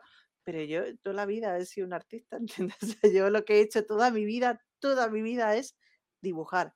Toda mi vida, o sea, y, y yo de chica quería trabajar en Disney y estar dibujando, luego me pasó lo que a Tim Burton, por eso que me gusta tanto, ¿no? Que, que no era capaz de dibujar dos zorros iguales, ¿no? De, de Todd y Toby, y ahí dijo, "Eh, me voy de aquí, ¿no? Pero, pero yo toda mi vida he dibujado, toda mi vida, y de hecho, muchos de los problemas que he tenido de, de ansiedad y tal han venido a raíz de dejar de dibujar, que dejé de dibujar con unos 30 años cuando empecé a trabajar como una persona adulta, y, y eso me ocasionó muchísimos problemas de ansiedad y de estrés y tal. Y ahora lo que estoy haciendo es retomar ese camino porque al final es lo que me hace feliz, es lo que me, lo que me da paz mental y lo que me da tranquilidad, ¿no? El, pintar, mm, dibujar sobre todo, dibujar a mi rollo. Yo siempre tuve la opción de estudiar Bellas Artes, pero yo la rechacé porque mi intención no es ser la artista mercenaria y tal, que, que quien lo haga lo respeto, pero para mí el dibujo y todo eso es una expresión de lo que yo hago o lo que yo soy. Entonces no, no entiendo muy bien el vender tus cosas. O sea, para mí vender tu arte, vender tu eso, tus camisetas, tus tazas y tal, eso es una cosa. Pero lo que yo hago cuando dibujo es una autoterapia que va por otro lado. Entonces a mí me da igual que la gente no conozca mi dibujo, los míos de verdad, los que venden, pues te lo hago, te lo pinto, acuarela, prints, lo que tú quieras. Pero luego hay una parte del dibujo que va para mí y que es mi manera de sacar mis mi mierdas de mi cabeza, ¿no? Y, me ayuda, me es muy terapéutico. Y el día que llegué a esa conclusión, que fue además en febrero de hace dos años así, ahí dije, Mari Carmen, tienes que encaminar tus esfuerzos a dejar esta mierda de vida en la que hay que conseguir dinero para conseguir cosas y facturas y demás y tal y cual, porque uno, o te enfocas en eso, te haces multimillonaria y le pagas una casa a todo el mundo que quieres, o dos, abandona eso y te dedicas a la introspección, al dibujo y al mm, si nos morimos todos me da igual, Y ya está. Pero, pero lo que llevo ahora encaminado es eso, el centrarme un poquito más, cada vez un poquito más en sacar más cositas mías, ¿no? Que me he puesto aquí de adorno. enseña ejemplos, por favor, enseña ejemplos. He sacado tacitas de, de porque esto vende al final, el rollo chibi a mí no es mi favorito ni, ni, me gusta mucho, o sea, creo que no se me da bien comparado con otras cosas que hago. Creo que no es mi. Pues a mí me Tenías una ilustración, tenías una ilustración de una libreta, creo que era, que enseñaste.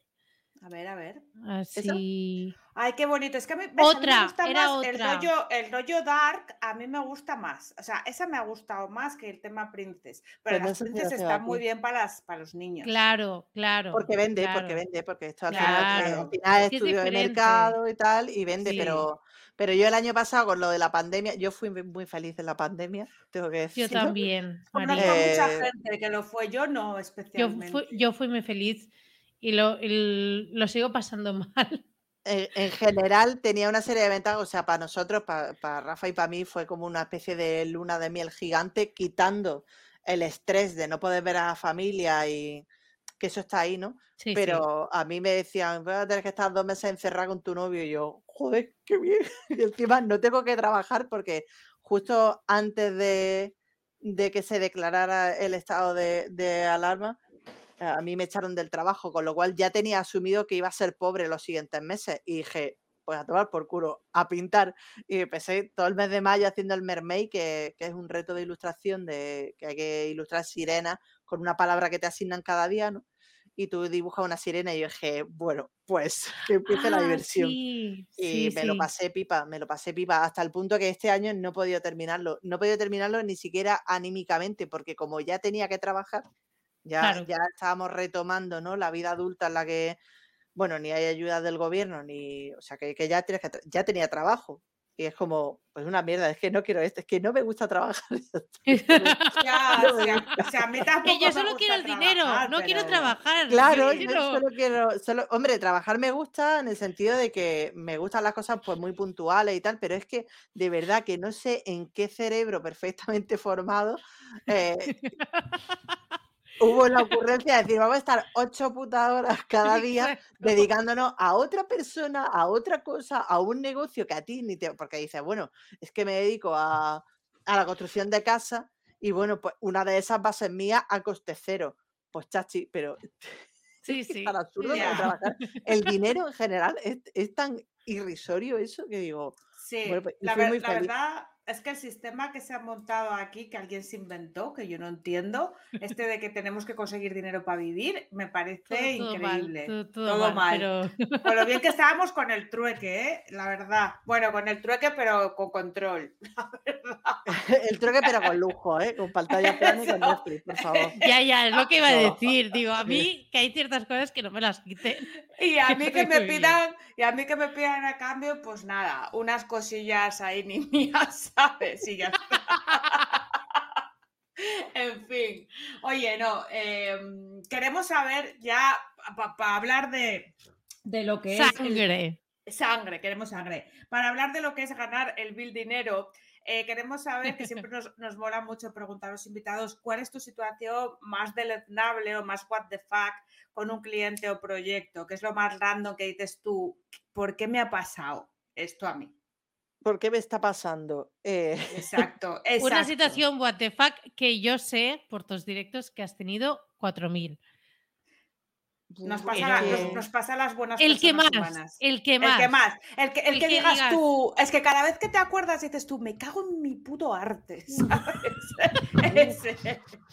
Ese, Ese, Pues- ese queremos. ese. ¿Puedo hacer un greatest hits? Porque es que es muy difícil elegir. Es que elegir venga. uno- Vale, vale, vale, Ha- venga. ha- ha- Haz Perfecto. un greatest hits, rapidito. Mira, hay, sí. hay uno que siempre comento, creo, creo que este es el que dice Gisela, hay uno que siempre comento, eh, me escribe el amigo del primo del vecino, del hermano, del socio de aquel, que tiene una amiga que es la prima de la vecina del otro que tiene un negocio, un negocio que, una puta mierda de negocio. Ya está, ya está, ya lo he dicho, han pasado tres años, ya lo puedo decir. Ya Bueno. prescrito, ¿vale? Sí, sí.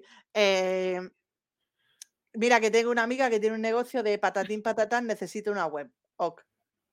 Vamos a tomarnos un café y habláis. Uf, qué mal eso ya. Vamos Café a tomarnos un café y hablamos. la tragedia. Aquí la. Y este, este es light, ¿eh? Este es light.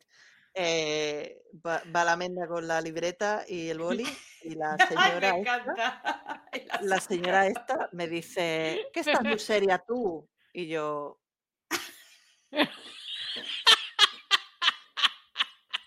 ¿cómo sería la señora para, para que yo estuviera seria, eh? Total, que, ver, que, sí, bueno, bueno, sí, me, sigue. me dice, me dice, eh, es que la web, ¿y qué precio tiene? Y digo, pues señora, tengo que hacerle primero un briefing, averiguar qué, qué quiere usted, traducir señora web, web señora, y ya le mandaré un precio. Este por esto pues sería para esto, ¿eh? Y yo. Este Ya fue mal, uno. ya Este fue mal. uno. Luego tuve otro que es un clásico. Pero, pero, pero espera, ¿la hiciste? ¿Hiciste la web? ¿Qué voy a hacer la web? Se la encasqueté a unos colegas que trabajo de una empresa que tienen un tacto. Yo es que no tengo tacto, lo siento, no tengo tacto ya. Porque hay un punto en el que yo he sido muy drástica, ¿no? Yo cuando trabajaba en cine, joder, pues yo dejé de trabajar en cine porque un día un director, vamos a poner el director de nombre, director, le dije, tú te callas que no tienes ni puta idea. Y ya no me llamaron más, ya no me llamaron más. Qué Eh, cosas, nu- ¿no? Nunca volvieron a ganar ningún premio, ninguna mención, ni volvieron a rodar más, también lo digo, ¿eh? Ah, Pero a mí, a mí cuando las cosas me cuestan, la- yo era jefa de producción y cuando las cosas me cuestan la pasta o la salud de mis ayudantes, de mi equipo, eh, no solo de producción, sino de todo el equipo, eh, cualquiera, iluminación, foto, tal. A mí cuando, cuando vienen estas celebridades que no tienen dónde caerse muertas a exigir, a pedir, a es que tengo una ideita tal, y me cuesta la pasta, el tiempo y la salud de mis compañeros, ahí sacó la mamá osa que llevo dentro y es que no me corto, o sea, es que no me corto. Y, y además creo que fue un acierto, creo que el no haberme cortado en ese momento, creo que, creo que estuvo bien, porque yo me, me liberé de un peso que no sabía que tenía, que era trabajar en cine a baja escala, sin dinero, sin presupuesto, y encima aguantando gente que, ¿sabes? Que no es Javier Bardem, que no es Sí, León de que va de- Aranoa, que que no es Sí, que- sí, sí. que son gente que- quiere Sí. dedicarse a esto, pero que no, que no avanzan que, más allá. que- y que no pueden, no, ya. Y, y luego tuve otro caso sonadísimo que es de los que más daño me ha hecho y de los que más eh, trauma he sacado, que fue el caso de bueno, pues una que me intercepta, que nos conocíamos hacía años, que me empieza a escribir a las 4 de la mañana, que se había leído mi libro y que había sido la providencia para sacar su línea de X producto. Yo, que soy subnormal profunda, le digo, si necesitas ayuda, me escribes. Y claro, yo hago gestión de proyectos, claro, y yo le digo, esto a las tienes que 4 de la mañana. a las 4 de la mañana, como buena subnormal que soy. Y dije, bueno, mañana lo hablamos, pero esta persona estaba bueno, diga, está regular, digamos, y, y unas cosas loquísimas hasta el punto que, que, bueno, yo me cargué prácticamente todo el proyecto a la espalda, las fotos, los el packaging, los textos, la estrategia de redes, esto, esto, lo otro, nunca cobré, ¿vale? Y, y llegó un punto en el que le, le estaba haciendo la web, ojo, eh, le estaba haciendo la web, ella pagaba 900 euros por una web, ¿vale? Pagó 600 me parece, y el día antes de la fecha deadline que le habíamos puesto nosotros, un compañero y yo que le hicimos la web, eh, pues ella se mete en la web, lo destroza todo en WordPress, todo, pero, o sea, un desperdicio, un desperdicio. Y encima nos manda un correo con una amenaza de denuncia diciendo que o devolvemos el dinero, 600 míseros euros, ¿vale? O devolvemos el dinero o nos va a meter un puro que todavía estoy esperando la carta del juzgado. Y por supuesto, al día siguiente, que era la deadline, mi compañero, le, que era muy cuco y estaba muy trillado esto, le había hecho su backup de seguridad, se la volvió a poner y le dijo, como eres tú la que sabe, porque siempre insistía que sabía ya de WordPress y tal, le mandó el WordPress paquetado y le dijo, pues súbela tú, si es que está aquí y la fecha es hoy, pues toma, ya está y ya hablaremos de dinero. Y nunca la supo subir.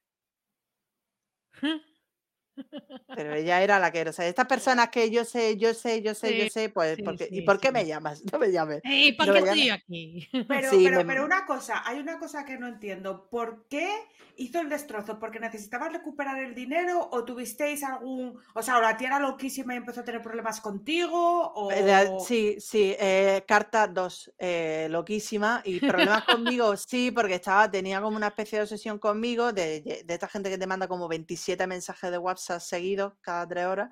eh, tenés que decirle, por favor, no me escribas de madrugada. Pues quítale el sonido al móvil. Mira, le dejo el sonido porque mi padre le ha dado ya dos infartos y siempre le da al cabrón por las noches. No quiero, no quiero que me pille otra vez así en braga. ¿Y a ti qué más te da que yo tenga el móvil en sonido o no? ¿Qué más te da? Me pregunto, me pregunto yo, señor. Es que, es que me da igual, es que da igual. Sí, le dio muy fuerte y además como, no sé si ha pasado, espero que no, deseo que no, pero a mí me pasa por desgracia muy a menudo que la gente me llama para trabajo y se cree que los tiempos son otros. Se cree que una cosa se puede solucionar en cuatro días o que una estrategia de redes se hace en una mañana, ¿no? Que te sientas y en una mañana dices, voy a hacer una estrategia de redes. Yo no, seré más torpe, pero yo en una mañana no puedo. Yo necesito pensar y necesito poner mis posts y, y mis mierdas y darle 700 vueltas y a lo mejor tardo un mes. Pues ya está, un mes he tardado. Si te parece mucho o muy caro, hay miles de personas que te lo hacen y en Fiverr por 5 dólares.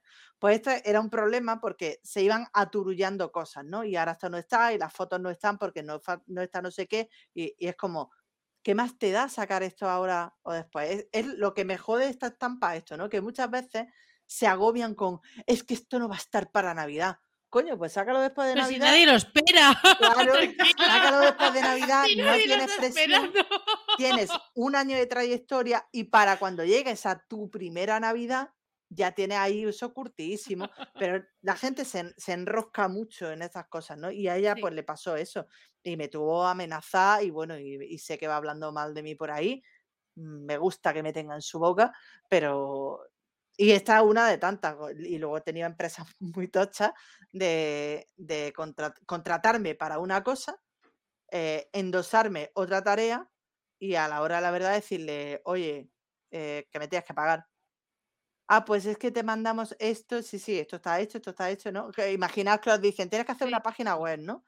Y, y dentro de, de tus tareas está hacer una página web, elegir una, un- una paleta de color y elegir una tipografía, ¿no?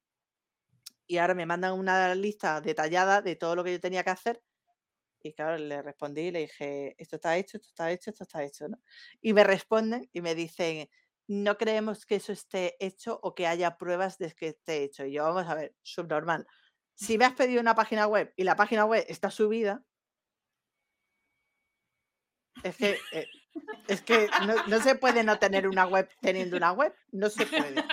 Y claro, y el, e- la- el problema era ese, que no querían pagar, y entonces yo ahí me armé de valor, que a- a veces tengo salidas muy, muy chungas, pero luego tengo otras que digo, pues no está mal. Y lo llamé y le dije, esto van a ser cinco minutos, cinco minutos, mira, tú me tienes que pagar. No, porque tú has mandado y digo, pero esto es fruto de que todas las veces que yo he intentado hablar contigo, te he llamado, te he mandado email, nos hemos citado y me has dado plantón, no me has hecho ni puto caso. ¿Qué ha pasado ahora? Que a la hora de que yo te entrego las cosas y te reclamo el dinero, que es lo que te pica porque tu empresa está en quiebra, pues no me quieres pagar porque a ti te dura el dinero más que que la empresa vaya bien o mal. Y como no me has hecho caso ni me has escuchado, pues de aquella lluvia a estos lodos, Claro, que yo te entiendo, que lo entiendo, que te pesa pagar 600 euros, pero que me tienes que pagar porque he hecho trabajo triple, tres meses de trabajo para 600 miseros euros. Y el año pasado, el 30 de diciembre, estaba devolviendo 600 pavos también a una clienta porque me dijo una frase que no me encajó y dije, sí, te lo comes con patatas. Y Mira, le devolví la Carlota, pasta. em, te, voy a sustituir, ¿vale? Por María. ¿Te parece? Porque. Pero que Yo son arranques, son- arranques, No, ¿eh? que no, no, no me da yo- siempre, no me da siempre, ¿eh? Eh, a mí me dan todo el rato, pero yo, yo lo hago, yo, yo, es que yo vivo así. yo así todo el rato. Todo el santo puto día. También te digo una cosa, a mí, a mí el, el tema contrato me funciona cristalino. Yo es que lo llevo a rajatabla. Entonces, cuando hay movidas, las únicas veces que no he hecho contrato es cuando he tenido movida, o sea que nunca ya no lo hago, ¿vale? Eh, porque es, es tontería, es problema seguro. Pues cuando hay cualquier movida y me dicen, no, es que esto no sé qué, yo cojo, recorto la cláusula del contrato, recojo lo que esté hecho, lo mando todo empaquetado eh, por email, acuse de recibo, esto está, como no me paguéis, según la cláusula tal, os voy a empaquetar de la siguiente forma. Y ya está, ya está. Si no me A Tiene un contrato ya de 12 páginas, ¿eh? O sí, creo que A mí el- Sí, sí, es que es así. Es que el Es así. dinero al final, para mí realmente, eh, el dinero al final, pues no me... Es más lo mal que me hacen sentir. Ahora estoy en, en algunos trabajos que, que me he planteado, de hecho, eh, he empezado en uno hace poco y ayer me estaba planteando dejarlo eh, hace muy poco y porque, porque me hace falta, me hace, por desgracia, me hace mucha falta el dinero para cosas que ya entran dentro de- del ámbito familiar y personal, no es por pagar el Sí, sí, alquiler, sí. Sino por, Sí. porque ha habido un par de Punto. situaciones en casa que han sido muy feas y, y Sí, tengo cosas que y pagar. claro. Pero, pero simplemente, no tanto por el trabajo en sí que hay que hacer, sino por el trato, porque a mí me hablas dos veces mal Y. O una, o una, es la falta de respeto, como Sí, dice Adriana. Una, una me hablas yo mal, me hablas mal, Con una. una ya yo estoy. es que la una, la una, si es una, yo no me doy cuenta. Yo con la una no me di cuenta, pero a la de dos Uf. es cuando hay algo ahí que dice, eh, a lo mejor no te tiene que responder así, a lo mejor no tiene que cuestionarte o a lo mejor no debería hacerte este comentario. Y a mí eh, cuando me hacen sentir así, ya lo digo, el, año pasado con, una señora que me llevo muy bien con ella y tal, pero simplemente yo, yo estimé que el trabajo que ella había hecho era más que suficiente para lo que le estaba, o sea, era de sobra para lo que le estaba cobrando, o sea, le estaba cobrando una cosa puntual de un trabajo que yo llevaba haciendo cuatro meses, que no estaba pidiendo ningún milagro. Lo que pasa es que se nota esa resistencia de la gente cuando no tiene dinero, le cuesta mucho pagar. Y todo lo hace para darle vuelta y sentirse mal porque está pagando un dinero. Y a mí me hizo un comentario y me dijo que he pagado 600 euros por un videotutorial. Y dije, hasta luego. Y, y con esa le devolví el dinero. Y yo dije, esto ya vendrá, ya vendrá el dinero. Y efectivamente vino. Pero le, pero... le diste el trabajo y le devolviste el dinero. Sí, le, le cancelé el acceso a todo y le devolví el dinero y me Ah. empezó a llamar por teléfono y le dije, no me llames porque, o sea, Porque ya está. si me llamas es para disculparte porque me han soltado una frase que no, yo no tengo que aguantar. Y tú te lo pierdes porque al final no pasa nada que yo te mande un vídeo, yo le mando un vídeo tutorial explicando la estrategia que teníamos que seguir porque no había manera ni de hablar con ella, ni de quedar con ella, ni de nada. Entonces ese trabajo está hecho, ese trabajo se va diluyendo conforme pasa el tiempo, esa estrategia ya no sirve porque tú ya eres Claro. otra persona, porque no has hecho el trabajo que yo esperaba que hiciera. Entonces se lo mandé, le dije, mira, te lo explico en un vídeo que se me da muy bien por otra parte, te lo explico en un vídeo, esto así, esto así, esto así, esto así, esto así, esto así, y, y- y ya está, y, para ti, para ti te quedas, ¿no? Y, y- y claro, y me dijo, es que he pagado por un vídeo, y digo, hostia, qué cinismo, qué cinismo decir eso, Por un vídeo, Por un es- si vídeo, ves como un vídeo, por un pues vídeo, por un vídeo. Pues ya está. Sí, sí, Es bueno, que- es que gentuza hay en todas partes, ¿eh? También te lo digo. O sea, que esto es una cuestión de lo que tú dices, de no querer pagar. Pero es que hay un principio muy básico en esta vida. Si no tienes dinero, no accedas a bienes de consumo que no puedes eh, pagar. O sea, es que es básico. Yo no voy a ir por ahí comprándome cosas que no puedo. O sea, pues tú tampoco lo hagas. Sí, sí, Eso luego- también es cierto, que yo no lo entiendo, pero bueno. Y si no entiendes mi trabajo, prefiero que me preguntes qué hago, ¿sabes? Y, y que lo tengas claro. También me ha pasado este año pues, con un cliente que, que pedía una cosa y yo le insistía, yo eso no lo hago, yo no me dedico a eso. Porque la gente se cree que te dedicas a marketing y lo haces todo. Community manager, copy, Todo, todo, y diseño todo. gráfico, y es como que no, no, que si quieres que haga eso me tienes que pagar un sueldo por cada cosa porque te está ahorrando una persona. Y esta persona en un momento dado, pues volvió a soltarme un desplante ahí que yo entiendo que también lo que yo hago pues es complejo y no, no es llanito, ¿no? No es una cosa que todo el mundo necesita, no es eso. Pero claro, también entiendo que tú no vas a la panadería y cuestionas lo que estás pagando porque no tienes claro cómo el proceso de hacer la barra de pan y tal. Entonces se lo dije y digo, mira, te voy a pedir por favor que cuando te refieras al trabajo que yo hago, no me no me vuelvas a hacer- cuestiones, o claro, sea, no cuestiones y no me hagas comentarios del tipo, bueno, pues así trabajan, ¿no?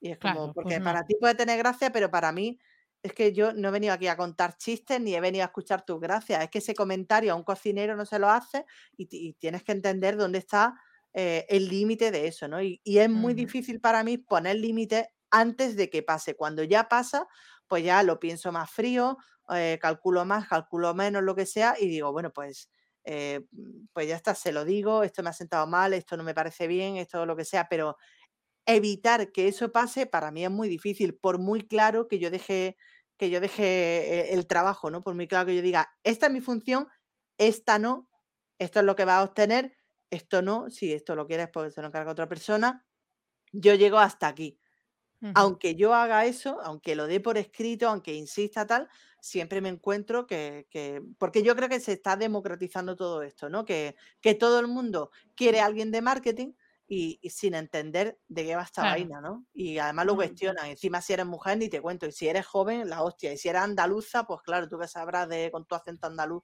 que vendrás del campo. Y claro, se- a mí se me hace muy, muy cuesta arriba, ¿no? Que, que la gente entienda que, que yo explico las cosas de manera amena porque es mi talento explicar las cosas, pero que yo no voy a aguantar mierda de nadie porque, porque de verdad que es que la vida es mucho más que estar aguantando que te hablen mal o que te hagan un comentario desafortunado, que no, perdona, es que te dije esto, pero no quería decirte esto. Bueno, pues no, no lo digas.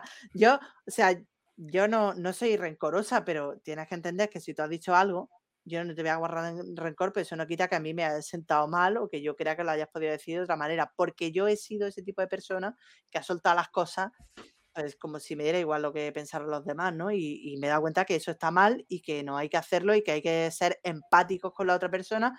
Y si esa persona no está bien, se le dice, y si no entiende su trabajo de la manera más amigable y cariñosa, le pregunta, oye, no estoy entendiendo por qué me cobras 3.000 euros por una página web. No lo estoy entendiendo. Pues mira, te lo cobro porque tal, tal. Yo siempre lo digo, ¿no? A mí cuando me piden explicaciones de por qué cobra X, cuando tal persona lo hace por menos, digo, por aguantarte. A Es- mí, un grueso de, de lo que yo cobro es el sí. estar pendiente del cliente, preguntarle cómo está, cómo lleva esto, ha salido esto bien, tal y cual, y eso creo que no tiene precio en general. Entonces, muchas de las veces, ¿no? O estos, estos clientes que lo que les gusta son las reuniones, ¿no? Reuniones. Hacemos una reunión eh, cada día y cada día me manda un audio y tal, pues yo te voy a cobrar el triple que otra persona porque te tengo que aguantar. Entonces, en un momento dado me tiene que compensar, aunque sea económicamente. Claro.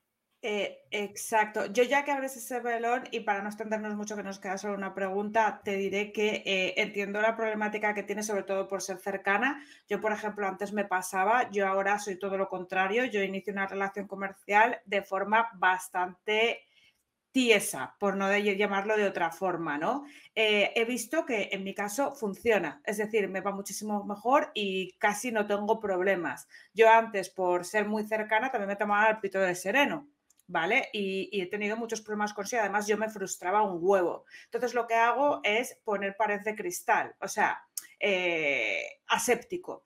Yo soy súper profesional, te explico en una videollamada eh, inicial, una reunión inicial rápidamente, eh, me explicas y yo te explico cómo va, te paso un presupuesto, si tú lo aceptas bien, comenzamos a trabajar y mando un contrato con los términos muy bien estructurados. ¿Reuniones todos los días? Yo en mi caso no, ni aunque me las paguen, porque no, no quiero. O sea, mi salud mental corre peligro, paso. Entonces, yo tengo muy claro incluso en el contrato cuántas reuniones va a tener ese proyecto. Si es una página web, vas a tener una reunión de entrada y una reunión de salida a la indexación. Todo lo demás va a ser vía email. Y a mí me va bien. Sí que es cierto que cada profesional tiene que encontrar su forma, porque a lo mejor tú necesitas más contacto con el cliente o lo que sea, por, pues porque tú lo necesitas. Pero permitir ese avasalle por parte del cliente creo que es lo que hace que te tenga, que muchas veces te tenga menos respeto. Y a mí me pasaba antes, ¿eh? Me pasaba, me pasaba. Lo Sí, es que e- esa frontera, eh, esa frontera es fundamental, ¿no? Eh, mm, Mm. hay que, hay que ponerla, pero para mí también está en que, bueno, no sé si es madera o no sé si es inspiración, pero para mí, por ejemplo, es que eh, a mí ese tipo de trabajos no me gustan. Es decir, yo estoy funcionando muy bien los dos últimos años, sobre todo, el eh, coger un grupo de gente que están especializados en cosas que a mí me suelen pedir y decir, yo no te lo voy a hacer y te lo va a hacer esta persona, ¿no? Dejar de coger tipos de trabajo y decir, ¿con qué estoy cómoda? Estoy con esto cómoda. Y esto es lo único que hago. Y si es poco, es poco. Y ya, pues eso, me buscaré la vida con, otra vía de ingreso o con otra forma de hacer las cosas o, cobrando ponencia o cualquier rollo. Pero lo que he visto es que eh, he aguantado muchas cosas por querer coger trabajo que era capaz de hacer, que ese es mi problema, ¿no? De, ¿eres capaz de hacer? Yo soy capaz de hacerlo. Pero claro, te, te vas montando una marabunta en la que los clientes pues también tienen, tienen esa desinformación. Mi nicho, por ejemplo, está muy orientado a gente que no sabe de marketing, que no, no tiene una idea, no está metido en el mundo, entonces yo lo introduzco, pero eso, eso lleva un contrapunto, ¿no? Y es que muchas veces pues son irresponsables o, o, no cumplen con sus partes, ¿no? Me, ha pasado también relativamente reciente, hace unos meses, pues un cliente que me pide una serie de cosas, se la hago, eh, baja el precio, bueno, acepto porque, porque yo ya le había sobrepuesto el precio sabiendo que esto iba a pasar, entonces como, bueno, ya lo tenía previsto, lo cojo, no sé qué, y él tiene que hacer, o sea, él me tiene que pedir a mí una serie de cosas. Si tenemos acordadas dos reuniones, yo no voy a ser quien te escriba a ti a decirte, oye, tenemos dos reuniones pendientes. Tú, que eres la persona que sabe cuándo tiene que hacerla, que para eso te he dado esa licencia, te tira el balón a ti, pues si no me las pides, acabará el año y no se harán las reuniones. Pero pasa, ¿no? Pasa mucho cuando, cuando tratas con gente que está empezando en marketing, que no tienen claro estas cosas y es como, yo es que soy el cliente y siempre llevo la razón. Y es como, mira, te voy a buscar exactamente la ilustración en mi libro en la que pongo que el cliente no siempre lleva la razón, ¿no? Porque eso no es así, porque además tú estás más cerca de ser el cliente currito que se deja los cuernos como yo que el big empresario que crees que eres porque me has contratado a mí. Entonces, eh, no, dejes que te coma esa bola de nieve, ¿no? En la que... En la que tú te crees que porque me has contratado para un trabajo, porque además ya lo comenté al principio, ¿no? Lo he hecho alguna vez de decir, sí, pues hasta aquí hemos llegado toma tus claves, toma tus de estas tal, porque acepto. Eh, yo acepto el feedback, el, oye, me haría falta que hiciera esto, oye, a ver si esto la próxima vez lo puedes hacer así, ¿qué te parece si lo cambiamos? Que creo que también hay que tener mucho tacto para decir esas cosas, que hay muchos bocas chancla diciéndote, hostia, esto no lo has metido, a ver si mañana no se te pasa. Y es como, podías decir eso de tantas maneras. O sea, existen tantas ramas en la lingüística para justificar que tu frase es la puto peor que has escogido que llega un punto que dices, bueno, yo no estoy dispuesta a aceptar esto, eh, ya si tú no lo quieres ver, es tu problema, es tu problema, porque, porque hay gente que sí te dice, ¿y en qué he fallado? Y dices, pues mira, que no te has comunicado bien, eh, creo que no funcionamos, ¿no? Que es lo que pasó con esta señora que le devolví la pasta el año pasado. Creo que no funcionamos, creo que no nos comunicamos bien, creo que los tiempos no están bien. Yo no tengo nada en contra tuya, tú no tienes nada en contra mía, está claro, pero es verdad que creo que no, no hay química a la hora de trabajar, entonces nos enganchamos. ¡Ay, por Dios, que me deja en las tacadas, no sé cuánto! Y yo, no te dejo en ninguna saga porque no has hecho nada, no me has dejado trabajar, tú no has hecho nada y ya, y ya está. Y encontrarás a alguien que esté dispuesto a tener esa paciencia, porque tampoco, tampoco me parece justo proyectar en el cliente toda la problemática. Muchas veces que nosotros decimos que sí a trabajo, que teníamos que haber dicho que no desde el primer momento. Sí, sí, sí, sí, Te da la y dices, no, esto es un no. No, no, y que, que, lo ves y dices tú, me va, me va a tocar los huevos, y yo lo sé, pero lo firmas y, te empieza a tocar los huevos. Sí. Y dices, ¿y para qué? Si es que lo pues, sabía. Sí, es que. Así, así, es que así tal cual. Así tal ¿Por cual. Qué? porque, pues porque, porque estamos mecanizados en este rollo de tengo que comer como las charlas, ¿no? Habéis hablado antes del tema de las charlas pagadas y demás. Yo me he pegado dos años yendo a todas las charlas a las que me llamaban, pagándome yo las cosas. Me he dejado mucha pasta porque además pilló la parte de después de la embolia en la que yo no podía ir sola a los sitios, no podía ir de cualquier manera, no puedo ir en un autobús cuatro horas sentada porque estoy médica de por vida, tenía que ir con mi novio. Eso es hotel para dos, comer para dos, eh, viaje para dos, y depresión para dos personas. Han sido dos años súper duros. Para que luego venga la gente a decir, tenemos a Mario Fornés en una charla y tal. Y yo lo primero que digo, una charla que la he pagado yo con mi coño, porque si tengo que esperar a vosotros. Claro, en la pandemia, en, la, en plena pandemia, bueno, en febrero tenía tenía palabra una charla, esta que he comentado de Disney, ¿no? De Aprende diseño web con Disney, que la tenéis disponible en YouTube en el canal de la WordCamp de Granada. Eh, me escribe una agencia de viajes que si podéis hacer la charla igual, pero con los Simpsons. Y digo, hay que saber muy poco de imagen. para intentar meter esta charla con los Simpsons, que por cierto, no me gustan nada los Simpsons. O sea, Oye, están qué ahí máquina, porque- qué porque- máquina el que te escribió para pedirte eso. ¿eh? Sí, y además le digo, oye, ¿pagáis el viaje, el desplazamiento? No, pero Pues somos hace- una multinacional de viajes, Sí, pues hazla tienes tú. mucha fama y es como, Sí, hazla tú con los Simpsons y con tu madre, si quieres. Claro. menos mal que vino la pandemia, menos mal que vino la pandemia porque, bueno, y ¿Y me vas quedé a ir? esperando. ¿Y vas a ir? No, no, No. no, no. Ah, o sea, ah, no, ah. no, porque ya no Ah, es tanto ah. ir, no es tanto ir como eh, la custom charla, ¿no? El que te hacen, tienes que hacer una charla para un evento que ni te lo paga, que ni, que, que ni nada, ¿no? Me, me chivan por aquí que cuente un, otro evento que me llamaron al canto de María, por favor, puedes venir a dar una charla porque es que es un evento de mm, mm, mm, disciplina en la que todos son chicos, esto es un campo de nabos para que haya una ponente. Y yo dije, Muy Claro. bien, ¿En serio? y allí que Ah, fui, sí. claro, fuiste bien, bien. claro que fui, claro, sí, eran colegas, claro que fui. Ah, Y al final de la charla dije, pues muchas gracias a la organización y por llamarme, porque seguramente mm, si no, si yo hubiera tenido pito no estaría aquí. Estoy aquí para poner el tono femenino en la charla. Ay, a mí me encanta. Yo, yo te quiero ir. eh, O sea, a mí me, me parece. Muy fan de la gente que suelta estas cosas en di- ahí en Está directo. todo grabado, ¿eh? Está todo grabado. ¿sabes? Está todo grabado. me- me- te creo. Y la de que me paga la charla con mi coño también. No, esa no, esa no, Esa pero, no la pero he tenido algún desplante, sí, en, en una Sí. charla de Barcelona, en una mesa redonda de mujeres de videojuegos, porque ya sabéis que a las mujeres en videojuegos nos llaman para hablar del papel de la mujer en los videojuegos. Da igual que hagan marketing, periodismo, le damos una década, ¿no? Como cuando hace evento de marketing, las mujeres en el marketing y tú. Que no, que no sé ¡Qué más. viejuno! ¡Qué viejuno! No sé más por tener tetas o potorro, Sí, que no sé más sí, de las mujeres que tú.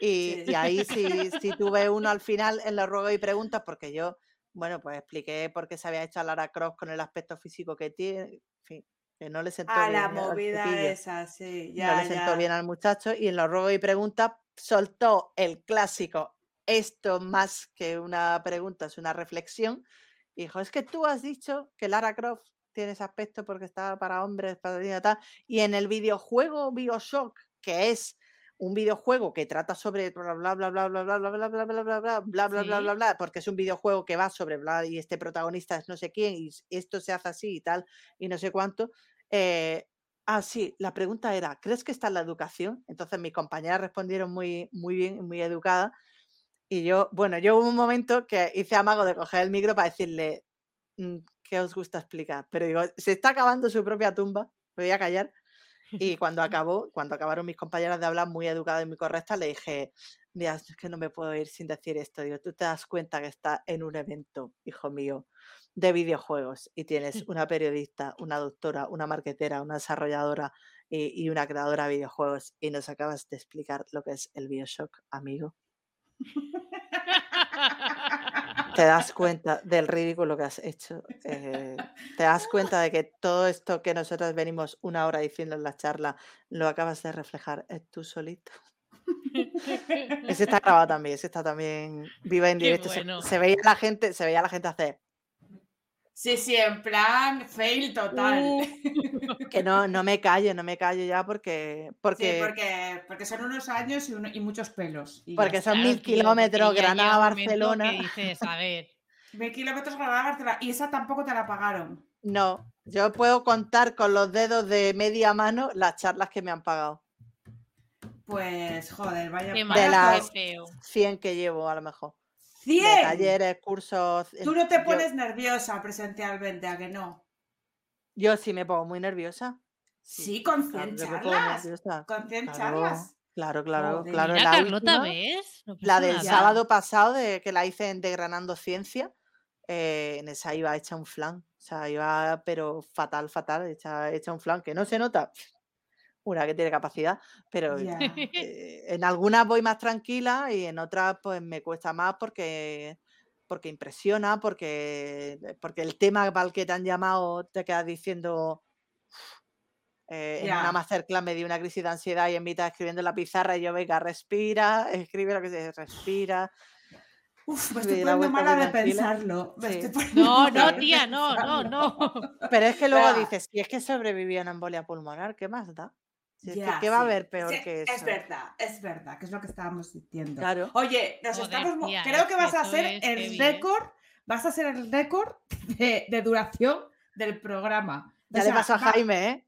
eh, eh, has pasado a Jaime. Creo que te, creo que te vamos a dejar hacer spam directamente. Hombre, Porque son dos horas creo lo que, que llevamos sí. y, y- y ya nos tomamos una cerveza y nos cuentas más que yo sí que te quiero seguir escuchando. Pero por favor, dinos qué necesitas tú que te compren, qué te gusta, qué, qué- qué quieres decir más de ti. Yo, pues mira, un piso aquí en este blog está muy bien. Si tenéis 200.000 euros ya con la obra incluida y todo Vale. estupendo. Si no, pues Un crowdfunding. tanto, Un crowdfunding.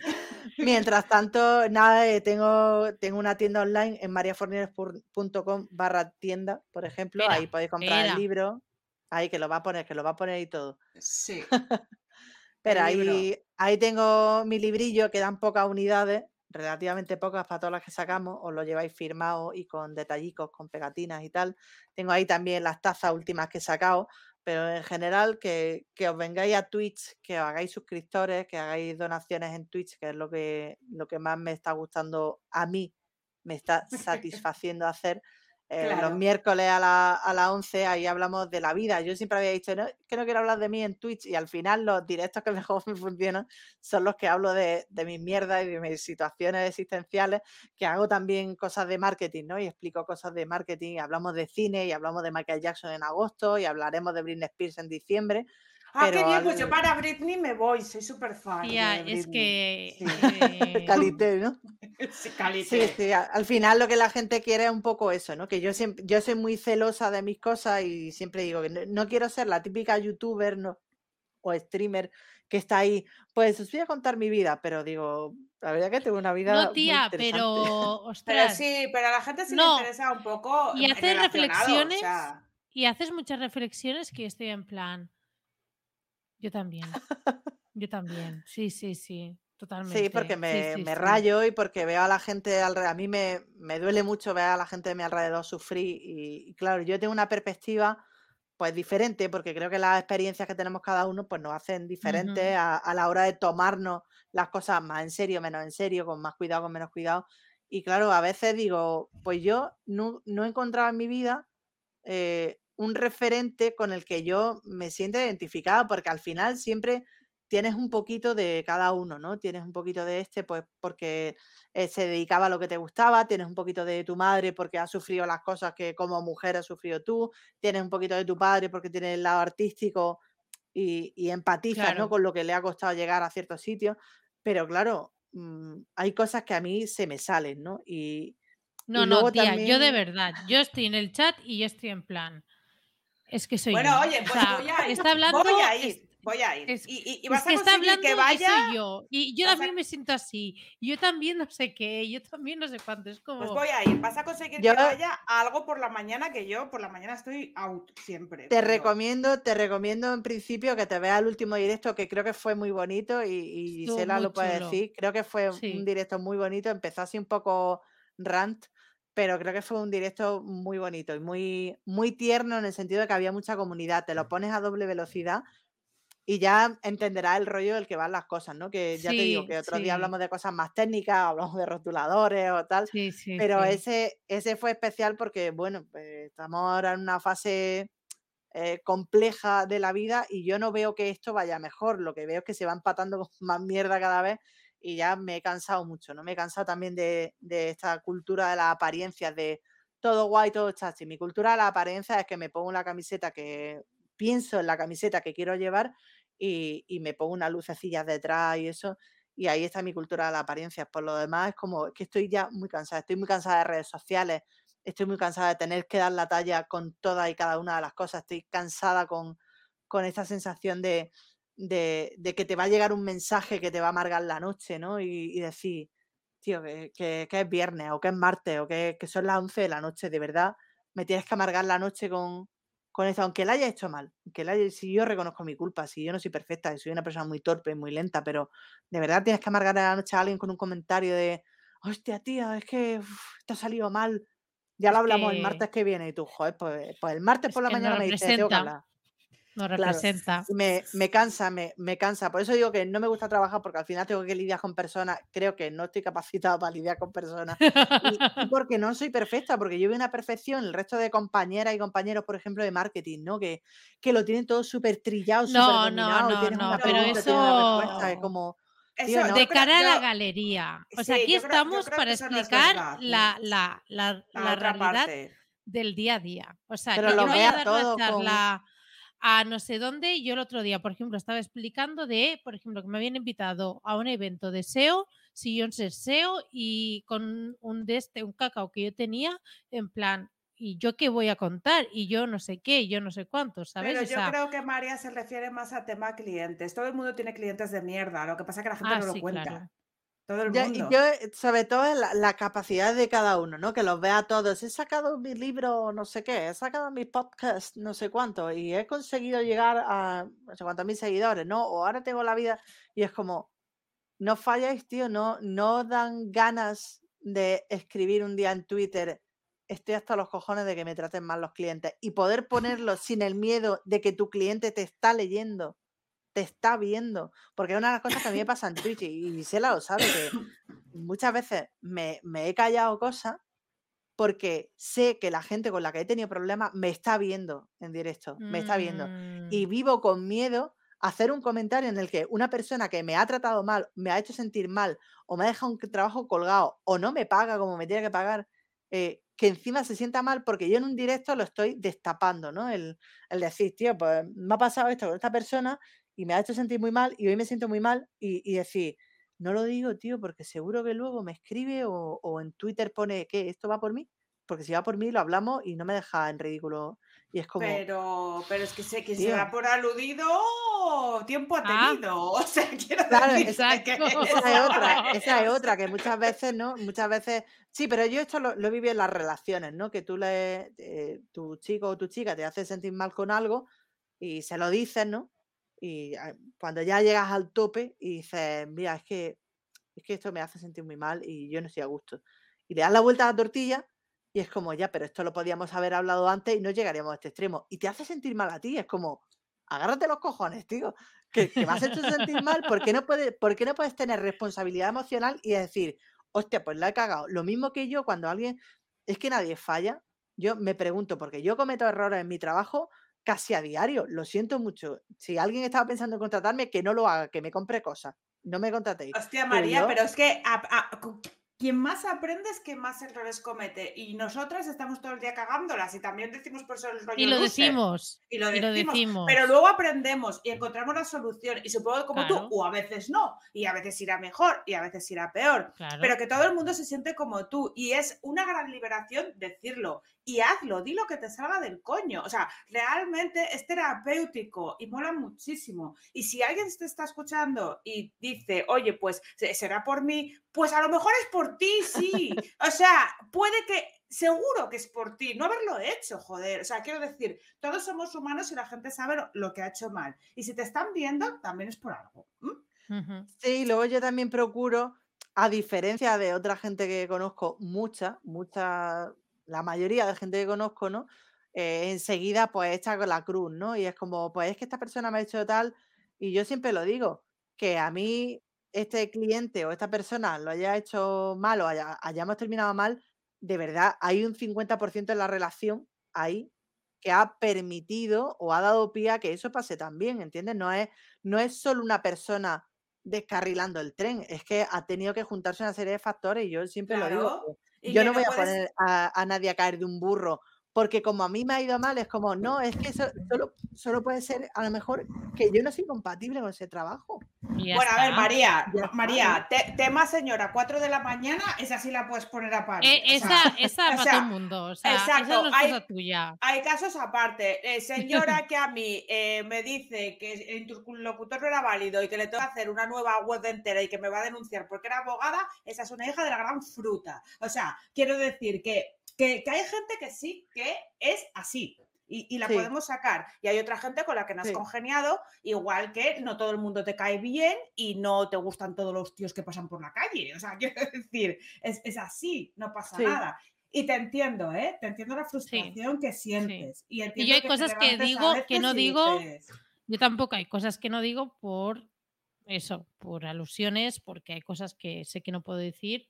Pero si no se dicen nombres ni se dicen nada. O sea, quiero decir, No, estamos tía, hablando sí que hay, de... hay veces, hay veces Ah, que, bueno, a, sí, ver, a ver, habrá veces Mira, que tal, hay- pero te voy a que- poner un ejemplo, te voy a poner un ejemplo. Me ha pasado eh, varias veces, ¿no? Con compañeros que me han hecho entrevistas y la entrevista fue así un desastre. O sea, yo en la, en la entrevista me he sentido mal y no he estado cómoda y me ha dado vergüenza luego verla y decir, tío, es que esto, esto no es una entrevista a un profesional. Esto no es una entrevista a un profesional. Y muchas veces me lo he callado porque sé que esas personas me ven o, o- o les puede llegar el vídeo y decir, hostia, tío, a lo mejor eres tú que el otro día la entrevistaste y metiste un patón, pero es como, tío, pues no metas la pata. O sea, yo me cuido de no meter la pata y cuando meto la pata, si alguien habla de mí y dice, tío, pues a mí me ha ido súper mal con María Fornelli, esta chica, ¿no? Pues me ha ido súper mal con María Fornelli. Le digo, pues es verdad, es que te ha ido súper mal conmigo.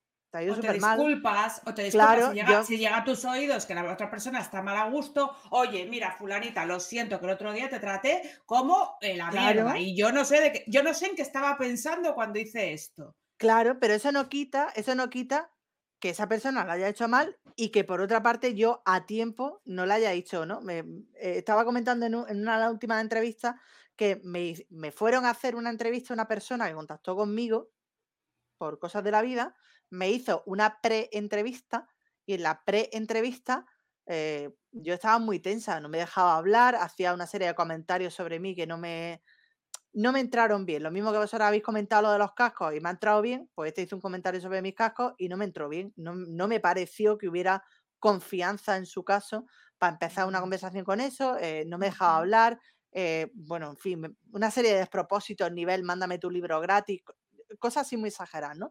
Y yo a esta persona, eh, cuando acabó la pre-entrevista y ya estábamos como citándonos para la entrevista en directo y tal, pues le escribí un mensaje y le dije, mira, es que no me he sentido cómoda. Es que lo siento mucho, pero te tengo claro. que decir que no, porque no me he sentido cómoda y no tal. Y, pero me ha pasado veces que me han estado entrevistando y, lo, y, y durante eso he dicho, ¿qué cojones está pasando aquí? ¿Qué hago aquí? ¿Qué está Claro. pasando? Claro, y yo creo que lo conté además en un, en un directo, eh, no sé si Sí, lo llegué a decir, pero creo que lo comenté en un directo porque Sí, además está cogiendo, esta persona está cogiendo muchas alas, ¿no? Y se está haciendo muy conocida por este tipo de entrevistas y tal, y a mí me trató como una puta mierda, y, y ya está, y es como que no te guardo rencor porque creo que lo que tenía a lo mejor era ignorancia o no Pues yo sí, sabías tratar. Pues yo sí que pero- guardo rencor. Lo guardo por Ahora, ahora, no pasa ahora te- nada. vamos a dejar a la gente con el rollo de quién será esta persona. Pero Bueno, bueno, no, pues no nada, pasa nada. Habrá tampoco que vas a decir nada. No, no, no, no, Nada, no que- nada. pero que, que lo que se puede, claro, se puede. sola- solamente es buscar un poquitín. O sea, que tampoco. Pero yo está. sí que guardo rencor por ti. Bueno, es que Sí, ante- sí. a- lo, lo que hay que tener en- ante todo en esta vida eh, es educación. ¿eh? Esto es una cosa básica y, y, eh, ahí faltó, bajo mi punto de vista. Sí. Sí, porque también cada uno es un mundo y hay gente que reacciona antes. Yo reacciono muy tarde. Yo me di cuenta que me han tratado mal muy tarde. Muy tarde. Ya lo he comentado antes que yo a la primera no, pero a la segunda a lo mejor Ya, ya. porque tú además tú tienes un montón de armas para, para hablar y tal y no sé qué. Pero yo, bueno, en fin, es que no, no, no quiero entrar en este tema porque me cabreo y no quiero. Bueno, otro día tenemos que hacer un especial de barrabasadas en plan ya de ir a, a- a fuego. Hacemos dos horas y diez minutos, chicas. Yo creo que tenemos que ir despidiéndonos para, para Sí, tomarnos es que, algo es en petit comité. ¿eh? Podríamos estar aquí eh, toda la vida. O sea, bueno, tendríamos no que haber hecho el auto afiliado con ella, no nosotros haciendo el gañán por la mañana, ¿sabes? Es verdad. Podríamos haber estado ocho horas hablando con esta mujer Es que para, para está. eh, traernos la comida aquí, hablar Claro. de todo, de la vida, del amor. Es que es muy Claro. entretenido hablar contigo, María. Me, has hecho, me, ha- me has dado muy buen, muy buen inicio de temporada, ¿eh? Mm, Te lo Muchas agradezco gracias. Por honor. haber venido. Sí, Me sí, hace mucha porque, eh, ilusión que, que me entreviste sí. gente a la que admiro porque digo, no sé qué hago aquí. ¡Oh! Pero- ¡Ay, no digas Ya- eso! Ya me pasó, ya me pasó cuando me llamó Jaime para su programa, cuando me llamaron eh, Ana Cirujano y Pablo Moratino, que yo me acuerdo que estaba en la WordCamp de Granada, en los baños haciendo cola, y estaba Ana Cirujano y al salir dije, mi chico, estaba ahí Ana Cirujano, tío. Y a los meses estaba yo en el, en el programa y, y me hace mucha ilusión porque ya te lo dije, Gisela, que cuando te suscribiste al canal y tal, dije, Ya, ya, yo me quedé como, perdona. Sí, y yo, sí, sí, sí. bueno, hola, Celebrity Superstar. aquí estoy. Pero, Sorpresa. Pero es mutuo, ¿eh? es mutuo, así que Es, es guay. mutuo todo. Y yo, yo me voy a suscribir ahora. Primero nos abrimos la cerveza y, lo- y luego me suscribo. Pues nada, Gisela, por favor, haz la salida, que tú sabes que a mí se me da mal. Se me da mal, Vale, mal. pues bueno, primero de todo, muchísimas gracias María por eh, pasarte aquí con nosotras y, y nada, que espero que vaya todo genial. Muchas gracias, muy, muy agradecida de, de empezar esta nueva temporada. Me ha parecido maravilloso, no que me cojáis, sino el honor de que hayáis contado conmigo, por lo menos para una entrevista y encima para inaugurar la temporada. O sea, eh, os deseo los Es mejores la augurios queen, para esto. la queen. y, nada, que como siempre, bueno, podéis escucharnos en cualquier plataforma de, podcast, podéis ver el directo en Twitch en las próximas, los próximos 14 días y eh, podéis seguirnos en Twitter, arroba buscate barra baja la vida. Y además también si queréis eh, podéis participar en nuestro grupito que tenemos, tenemos un grupito de Telegram y en el que puedes acceder a través de las notas del programa. Nada más eh, la próxima semana con muchas más cosas, con nuevos invitados y esperemos que tengáis una gran semana. Así que hasta el próximo episodio. Adiós.